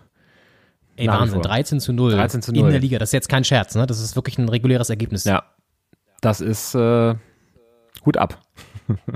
Allein neun Tore in der zweiten Halbzeit, davon zwei eben von Klaas Hunteler, ähm, den ich übrigens früher bei Comunio gerne mal hatte, weil er einfach ein konstanter, sehr guter, guter äh, Scorer war. Ja.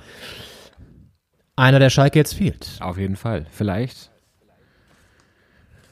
müsste man sich bemühen, ihn zurückzuholen, was wahrscheinlich nicht besonders äh, erfolgreich wäre.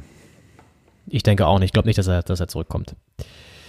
Ja, und damit äh, runden wir, glaube ich, den ähm, Exkurs aus Holland ab und ähm, die restlichen internationalen Ligen, La, La Liga, gab es das ewig junge El Clasico oder den El Clasico, den Real Madrid diesmal für sich entscheiden, entscheiden konnte. Und ich finde es krass, bei Barca trifft ja äh, Ansu Fati, mhm. heißt er, ja. glaube ich, auch am laufenden Band. Und der Typ ist, glaube ich, auch erst 19 oder so. Ist ja auch ein Megatalent. Ja, ja. Das ist die nächste Generation. Richtig krass. Ja, also Messi direkt lernen. Ja. Den Staffelstab übergeben. Ist ja auch, äh, Messi wollte ja weg, äh, musste bleiben, ist geblieben und ähm, äh, man merkt ihm jetzt im Spiel nicht an, dass er äh, da groß äh, frustriert wäre oder äh, sich nicht mehr einbringen möchte, damit er vielleicht doch noch weg kann. Ähm, scheint sich damit abgefunden zu haben. Ja, wenn du mich fragst, auch eine luschige Nummer, ehrlich gesagt. Also wenn man dann weggeht, dann geht man auch wirklich weg. Und jetzt, das ist so ein Spieler, weißt du, der den Schritt nie wagen wird, denn jetzt, glaube ich, weil das war jetzt die letzte Option, nochmal ins Ausland zu, also ins wirkliche ähm, Ausland zu gehen. Ich meine, für ihn ist ja Spanien Ausland, aber jetzt mal eine andere Liga zu wechseln, so wie Cristiano Ronaldo das getan hat. Ähm, ich glaube, das wird er jetzt nicht mehr machen, weil ich kann ihn mir auch irgendwie schwer bei einem anderen Verein vorstellen mal abgesehen davon, dass der den auch bezahlen müsste und so. Ähm, natürlich irgendwie in der Premier League wird es den einen oder anderen geben. Vielleicht passiert das ja auch noch nach dieser Saison, aber jetzt, äh, das war, glaube ich, einer der letzten Möglichkeiten, das noch zu tun. Hat er nicht gemacht. Naja. Ja. Ich sag mal so, äh, finanziell wird das jetzt nicht der schlechteste für ihn gewesen sein. Ähm, davon können wir mal ausgehen. Hat sich gelohnt die letzten Jahre. Ja, und wir schreiten voran, wollen euch noch in diesen Corona-geprägten Zeiten einen ähm, Lichtblick bieten und zwar ein kleines Spielchen noch spielen. Oh ja. Ein neues, das wir vorbereitet haben. Und es, es, es verbindet die Welt der Sprache mit der Welt des Sports. Schön gesagt, ja. Äh, das Spiel habe ich mir ausgedacht. An der äh, Frank Elstner äh, Spieleakademie habe ich äh, einen Workshop belegt und ähm, von dem Mann gelernt, der Wetten das erfunden hat. Und habe mir gedacht, wir haben ja einen Podcast hier und äh, der Podcast hat einen Namen. Und dieser Name, weil es ein Fußball-Podcast ist, äh, hat einen Bezug zum Sport Fußball. Und ähm, jetzt dachte ich mir, äh, wenn ich jetzt äh, quasi Podcast-Namen erfinde, die im Fußball auf einen bestimmten Verein hindeuten. Also wir könnten jetzt auch einen Hertha-Podcast machen, der könnte zum Beispiel Ostkurve heißen. Oder Hertinho, der Hertha-Podcast. Und Ja, das wären jetzt schon zwei ja. sehr gute Hinweise. Man kann natürlich auch, weiß nicht, 1892, der Hertha-Podcast, das, äh, da muss man dann schon ein bisschen mehr Insider-Info haben. Und ich habe versucht jetzt äh, über ähm, sechs Hinweise, also ich habe sechs Namen für einen möglichen Vereinspodcast äh, mir ausgedacht, die von unlösbar bis äh, sehr einfach gehalten sind. Und ähm, die würde ich jetzt nach und nach sagen und dann errätst du hoffentlich irgendwann, um welchen Verein es sich handelt. Und äh, in Anlehnung an unsere beliebte Rubrik, äh, was macht der eigentlich, äh, gibt es dann auch noch ein bisschen News zu diesem Verein. Das ist, das ist spektakulär, sehr gut. Und äh, hast du irgendwie auch irgendwas vorbereitet, so, so, so ein Jingle oder so, dass man den nochmal irgendwie so, so ein Drop-In für das Spiel? Das da, äh, natürlich, da habe ich mich nicht lumpen lassen und äh, den gibt's jetzt. Call Me by Your Podcast. Call Me by Your Podcast heißt das Spiel. Und äh, ich würde mal starten mit dem ersten Podcast-Namen. Also der Also nochmal kurz zum Ver Verständnis. Also du hast jetzt sechs Hinweise und ich, das Ziel ist quasi anhand dieser Hinweise rauszufinden. Diese Hinweise sind sozusagen ähm, fiktive Namen für einen Vereinspodcast und mein, meine Aufgabe ist jetzt rauszufinden, welcher Verein dahinter Genau. steckt. Ah, geil. Der erste äh, Titel, wie ein Podcast heißen könnte für diesen Verein, ist Palatia. Da, also, Ja. wenn da jetzt was klingelt, dann würde ich, würde ich mir Sorgen machen. Also, das, ich habe tief gegramt in der Vereinshistorie und äh, Palatia könnte ein Name sein. Ein, Mhm. Eine weitere Möglichkeit wäre FVK. Ich schreibe mir das mal mit. Also Palatia. Also Palatia quasi. Palatia, Palatia. Ja, ja. FVK. FVK. Der hm, Podcast. Ist auch eine historische Vereinsbezeichnung. FV steht übrigens für Fußballverein, habe ich nachgeguckt. Billig, ein bisschen. Aber wirksam. Ähm, es könnte weiterhin, könnte der Verein, äh, der, der Podcast könnte weiterhin Westkurve heißen. Mhm, okay, okay. Westkurve. Ich, also warte mal kurz, um das mal hier noch, äh, um auch die HörerInnen reinzuholen. Können das Vereine sein eigentlich aus der Bundesliga? Oder sind das Vereine aus der Bundesliga? Ist es ein Verein irgendwie aus, aus, aus der generell von der ganzen weiten Welt, von irgendwo? Oder ist das, Also ich, was, was ist? ich behalte mir vor, dass in dieser Rubrik äh, Vereine aus der ganzen Welt vorkommen könnten. Es ist diesmal ein deutscher Verein.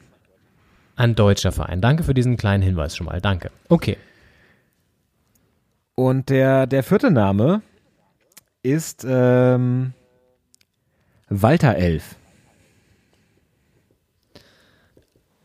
Ja, ich habe, ah, ich habe, glaube ich, einen, einen Verdacht. Walter Elf. Der äh, fünfte Name, den ich mir überlegt habe, ist Aufstiegsmeister. Ja, gut. Ich weiß es, glaube ich. Aber sag mir bitte noch den, den sechsten Hinweis gerne. Der sechste Hinweis ist Betzenberg. Der hm, Podcast.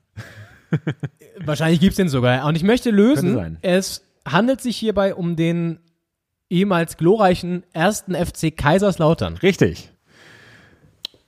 Stark. Also eigentlich wusste ich es schon ab der Walter 11. Ja. Wow. ähm, was, und Palatia, das musst du kurz erklären vielleicht? Es ist anscheinend ist der der erste FC Kaiserslautern hervorgegangen. Es ist äh, nicht ganz eindeutig die Historie zu klären, aber es gab äh, zwei Vereine, die irgendwann fusioniert sind. Äh, und zwar war das äh, Palatia Kaiserslautern und Bavaria Kaiserslautern. Da müsste man nochmal forschen, warum Bavaria, ob es vielleicht, das ist alles frühes 20. Jahrhundert, ähm, ob es da vielleicht äh, in der in der Pfalz, in Rheinland-Pfalz noch äh, Verbindungen nach Bayern gab. Jedenfalls äh, sind die beiden fusioniert zum FVK, zum Fußballverein Karlsruhe. Und äh, später ist daraus der erste FC äh, Karlsruhe, Kaiserslautern, Fußballverein Kaiserslautern. Äh, und äh, später ist daraus dann der erste FC Kaiserslautern geworden, der glorreiche, der dann in den 90ern äh, aufgestiegen Meister geworden Ja. ist. Ja.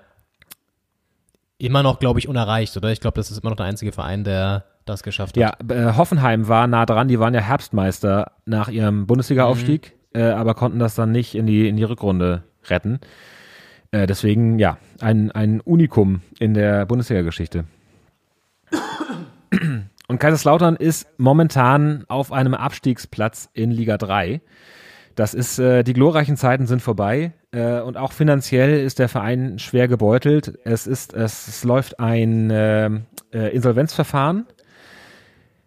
Da gab's, äh, gibt es aber einen äh, Investor, der eingestiegen ist und ähm, aus der Region. Und es ist, äh, ähm, es sind gute Aussichten, dass dieses Insolvenzverfahren in Eigenverwaltung abgeschlossen werden kann. Also dass sich quasi selbst den, den Kopf aus der Schlinge ziehen. Äh, allerdings sportlich sieht es immer noch schlecht aus und das, obwohl am kommenden Samstag, am 31. ein ganz großes Jubiläum ansteht. Es wird nämlich Fritz Walter, der Ehrenspielführer der deutschen Nationalmannschaft, äh, Weltmeister 54 und auch Spielführer der Walter 11 aus Kaiserslautern, der wird 100 Jahre alt am kommenden Samstag. Und ähm, 31.10.1920 geboren, 2002 verstorben und ähm, zu diesem 100. Geburtstag wird Kaiserslautern auf einem Abs Abstiegsplatz der dritten Liga stehen. Leider. Muss man gucken. Feiern kann man es ja, eh ja. nicht so richtig momentan äh, und äh, so richtig feierlich ist die Stimmung natürlich sportlich auch nicht. Das stimmt. Ja, vielen Dank für dieses Spiel. Das, äh, um diesen schönen, dieses schöne Element nochmal zu hören, würde ich jetzt nochmal ganz großspurig sagen, das war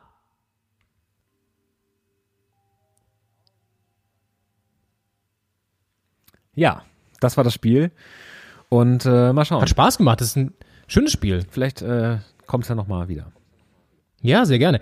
Ähm, was echt ja auch krass ist, ich meine, Kaiserslautern, wenn du mal so überlegst, welche Legenden da auch hervorgegangen sind eigentlich. Na, Miroslav Klose ist da groß geworden. Chiriakos Forza hast du da. Ähm, wie heißt nochmal der Kollege mit den, ähm, mit den, äh, äh, hier, Toni Marschall hat auch ges- gespielt, glaube ich. Ähm, also wirklich wahnsinnig gute Legenden des Fußballs, die in Kaiserslautern auf dem Betzenberg groß geworden Ja. sind. Und dann hast du jetzt so einen Abstieg, so einen Verfall. Ich habe mal eine sehr gute Reportage äh, gelesen in der Freunde, da ging es genau auch darum, das waren jetzt schon die harten Zeiten, dass die Fans da immer noch hinpilgern und ich glaube, da ist es so, auf dem Betzenberg kommst du, wenn du durch so ein Wohngebiet läufst, da gibt es auch richtig geile Aufnahmen aus der Luft, wo dann wirklich so Einfamilienhäuser sind und dazwischendurch drängen sich dann die tausende Fans nach oben und äh, also äh, ne, ein geiles Surrounding, auch eigentlich der, einer der Orte, wo noch irgendwie Fußballkultur zu spüren ist, denke ich mal. Ich war noch nie da, aber ich kann es mir vorstellen. Und dass jetzt so ein Verein irgendwie in der dritten Liga so rumdümmelt auf dem Abstiegsplatz, ist wirklich traurig, ne?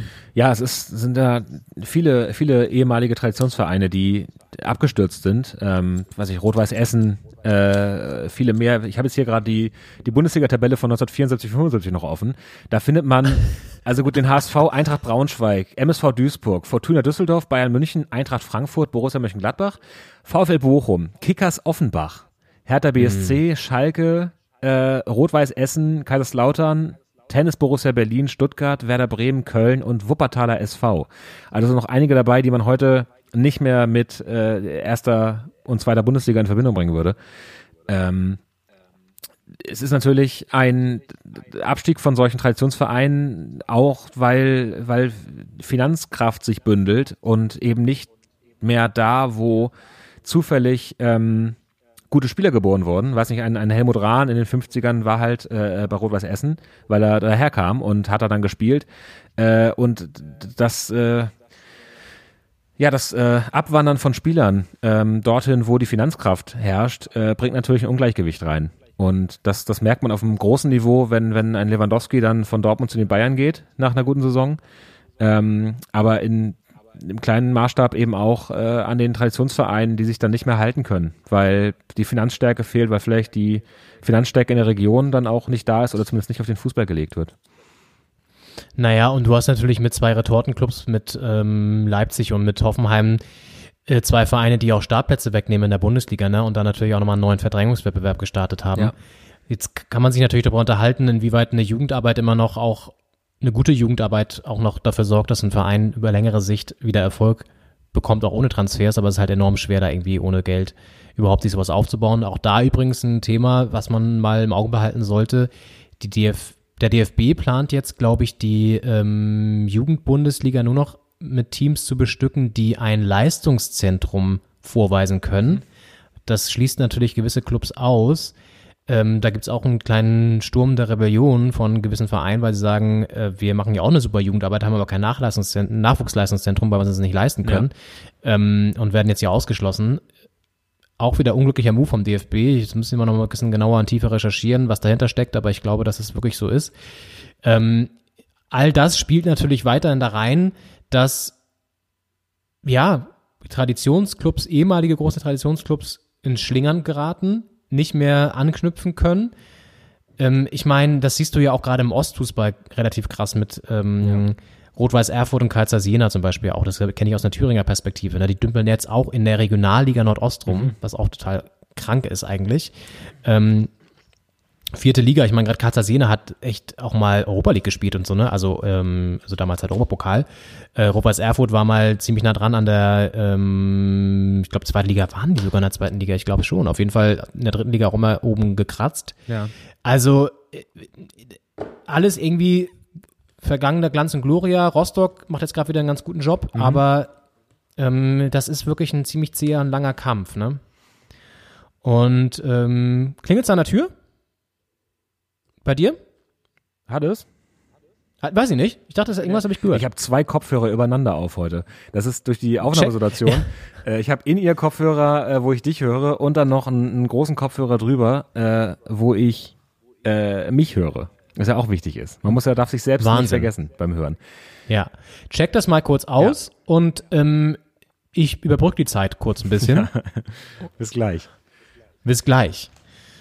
Und kommentiere einfach jetzt, Henning Schneider setzt sich beide Kopfhörer ab. Die In-Ear-Kopfhörer sind jetzt auch raus und sein großer Over-Ear-Kopfhörer ist jetzt raus. Er schwingt ganz grazil jetzt sein Jeansbein über den Stuhl und gleitet durch seinen, das ist der Westflügel, glaube ich, in den Nordflügel seines Anwesens, drückt jetzt auf die Klingeltaste und horcht, ob da tatsächlich vielleicht ein Gast geklingelt hat, geläutet, geringt. Ähm, und dann wird er gleich mir sagen können, ob das wirklich so ist oder ob ich mir das vielleicht nur eingebildet habe.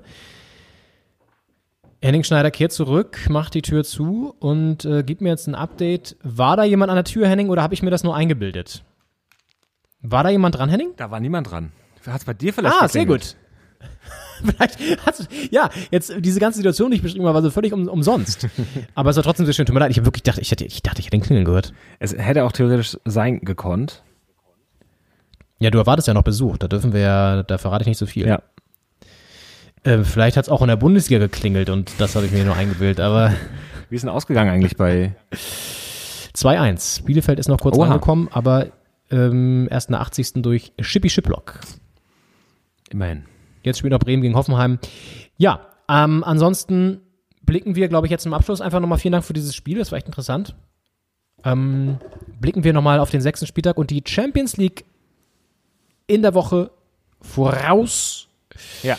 Das nochmal zum Abschluss. Ähm, Champions League. Die deutschen Partien Bayern gegen Lok Moskau, Gladbach, Real Madrid, Dortmund, Zenit St. Petersburg und äh, Leipzig fährt nach Manchester zu United. Fährt nach Manchester zu United, ja. Und äh, Bayern ist auch auswärts in Moskau. Ich glaube, die Bayern haben jetzt vier Auswärtsspiele in Folge, inklusive Bundesliga. Das ist äh, ganz schön krass. Ja. Ähm, und dann haben wir jetzt eben auch in Moskau.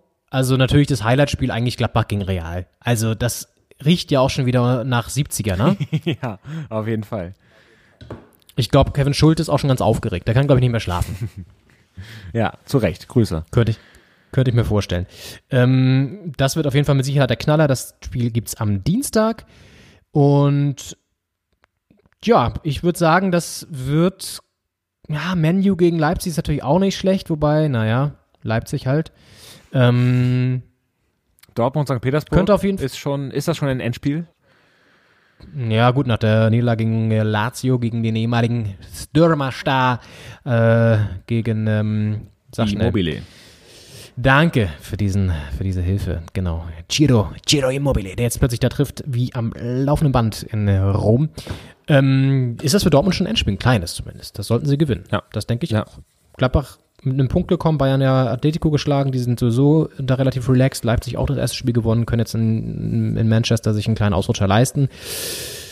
Ich tippe mal darauf, dass die deutschen Clubs bei diesen vier Partien zweimal vom Platz gehen als Sieger und zweimal als Verlierer. Und da kann sich jetzt jeder aussuchen, wie er das panaschiert und kumuliert. Ja, schön. Ja, und dann lass uns noch kurz ähm, abschließend. Euroleague gibt's nicht. Quasi, die setzen aus oder spielen die auch noch? Das ist eine hervorragende Frage. Ich guck mal kurz, ich guck mal kurz nach, ähm, weil man weiß es ja auch gar nicht mehr. Man gerät ja völlig durcheinander. Der zweite Spieltag ist jetzt auch unter der Woche und da gucken wir kurz auch mal kurz rein. Ähm, da gab's ja jetzt abgelaufener Spieltag war auch spektakulär, denn äh, da hat ein gewisser Alcázar, Paco Alcázar, Sie kennen ihn noch, meine Damen und Herren, von Borussia Dortmund, dieser verrückte Spanier. Der hat äh, nach seiner Einwechslung, er spielt jetzt ja mittlerweile bei, halt, lass mich nicht lügen, ich glaube, ähm, sag schnell, ist, äh, nicht San Sebastian, oh Gott. Henning, wo spielt er da ich nochmal? Du weißt es doch auch. Bei, ich glaube bei Villarreal, er spielt doch bei Villarreal.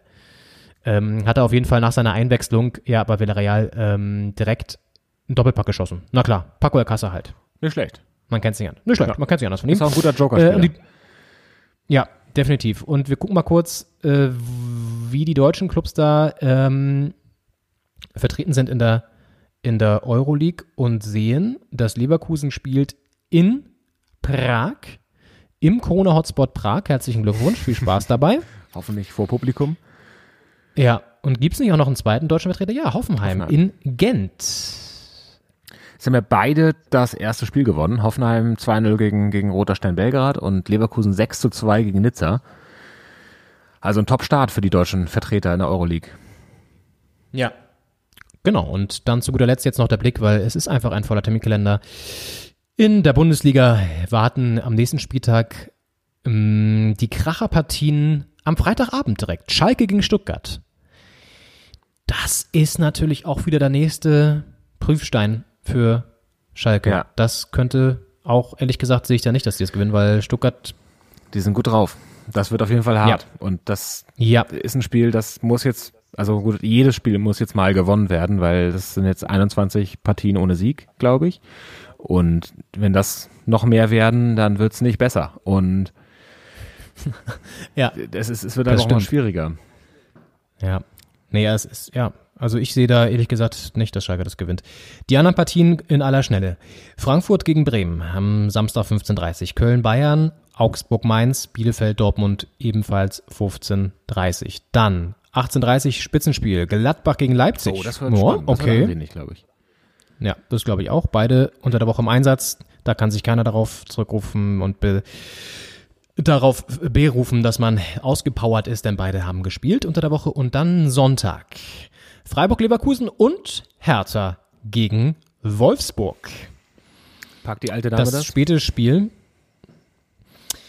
Oh, Wolfsburg ist immer ein ekliger Gegner, sind jetzt unter der Woche im Einsatz auch.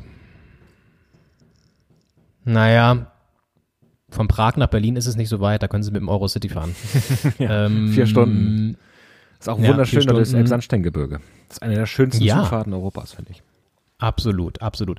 Ich würde sagen, ähm, Hertha schafft es mal wieder zu gewinnen. Ich habe ein gutes Gefühl. Jetzt unter der Woche sind sie auch wieder zusammen, können trainieren, dann nicht mal wieder in Ruhe auch. Und ähm, ich glaube, das könnte ein Sieg werden. Kunja macht ein Türchen, Cordoba ein zweites und dann kassieren wir mal keine Gelbrote und gewinnen das Spiel. Ja, dein Wort in Gottes Ohr. ja. Und dann gibt es noch ein Montagabendspiel mal wieder. Ja, äh, heute, also heute ja auch. Morgen ja auch. Also diesen Spieltag ja auch. Ähm, Ja. Ja, zweimal in Folge. Hoffenheim gegen Union. Hoffenheim Union. Ja. Jetzt, dies, also nächster Spieler sozusagen, ja. Und diesen Montag ist es noch Augsburg gegen äh, Leverkusen, glaube ich, ne? Ja, ja. Ja. Gut, soweit der Blick voraus. Ähm, Henning, was steht bei dir heute Abend jetzt noch an? Es ist Sonntagabend, der Abend ist noch jung. Ähm, man könnte noch so vieles unternehmen, aber machen wir natürlich nicht, wir denn nicht. es ist ja Corona. Wir bleiben zu Hause. Ich bleib auch zu Hause. Ich äh, köchel mir gleich noch was. Es gibt hier noch einen Ui, äh, Ofen. was gibt's denn? Gibt's. Ei, also du legst einen Kürbis in den Ofen und machst ihn auf 200 Grad und dann So, war das, war das eine halbe Stunde, Stunde und dann geht er los. so oder? einfach kann Kochen sein. Wie bei der Tiefkühlpizza, nur halt mit dem Kürbis. Einfach so am Stück auch, ganz. Ja. Ja. Wir brauchen übrigens noch einen Namen für die Folge, fällt mir gerade ein. Das ist richtig. Wie machen wir es? Hast du einen spontanen Einfall? Wie können wir es, äh, was können wir, was können wir mit reinnehmen? Was hatten wir denn Schönes? Gut, klar, Corona. Wir haben äh, die Zeitschleife. Wir haben ähm, Mario Götze. Ähm, wir haben ähm, den verrückten Lewandowski. Und ähm, wir haben einen, äh, ein, äh, eine Krise auf Gelsenkirchen. Und das jetzt bitte, meine Damen und Herren, ist jetzt Ihr Auftrag. Sie haben 20 Sekunden Zeit. Finden Sie einen Titel. Let's go. Dum, dum, dum, Ja, weiß ich nicht. Vielleicht äh, Mario Götze gefangen in der Zeitschleife oder so. Ich weiß es noch nicht. Wir machen uns nochmal in, in, in, wir machen uns nochmal kreative Gedanken und ihr werdet dann sehen, welchen Titel wir ausgesucht haben. Das wird ein ganz, ganz toller SEO-tauglicher Titel. Denn wir müssen natürlich gefunden werden. Das ist äh, die große Sache. Ganz genau. Ihr könnt uns natürlich auch folgen bei Facebook, Instagram und abonnieren bei Spotify und Apple Podcast.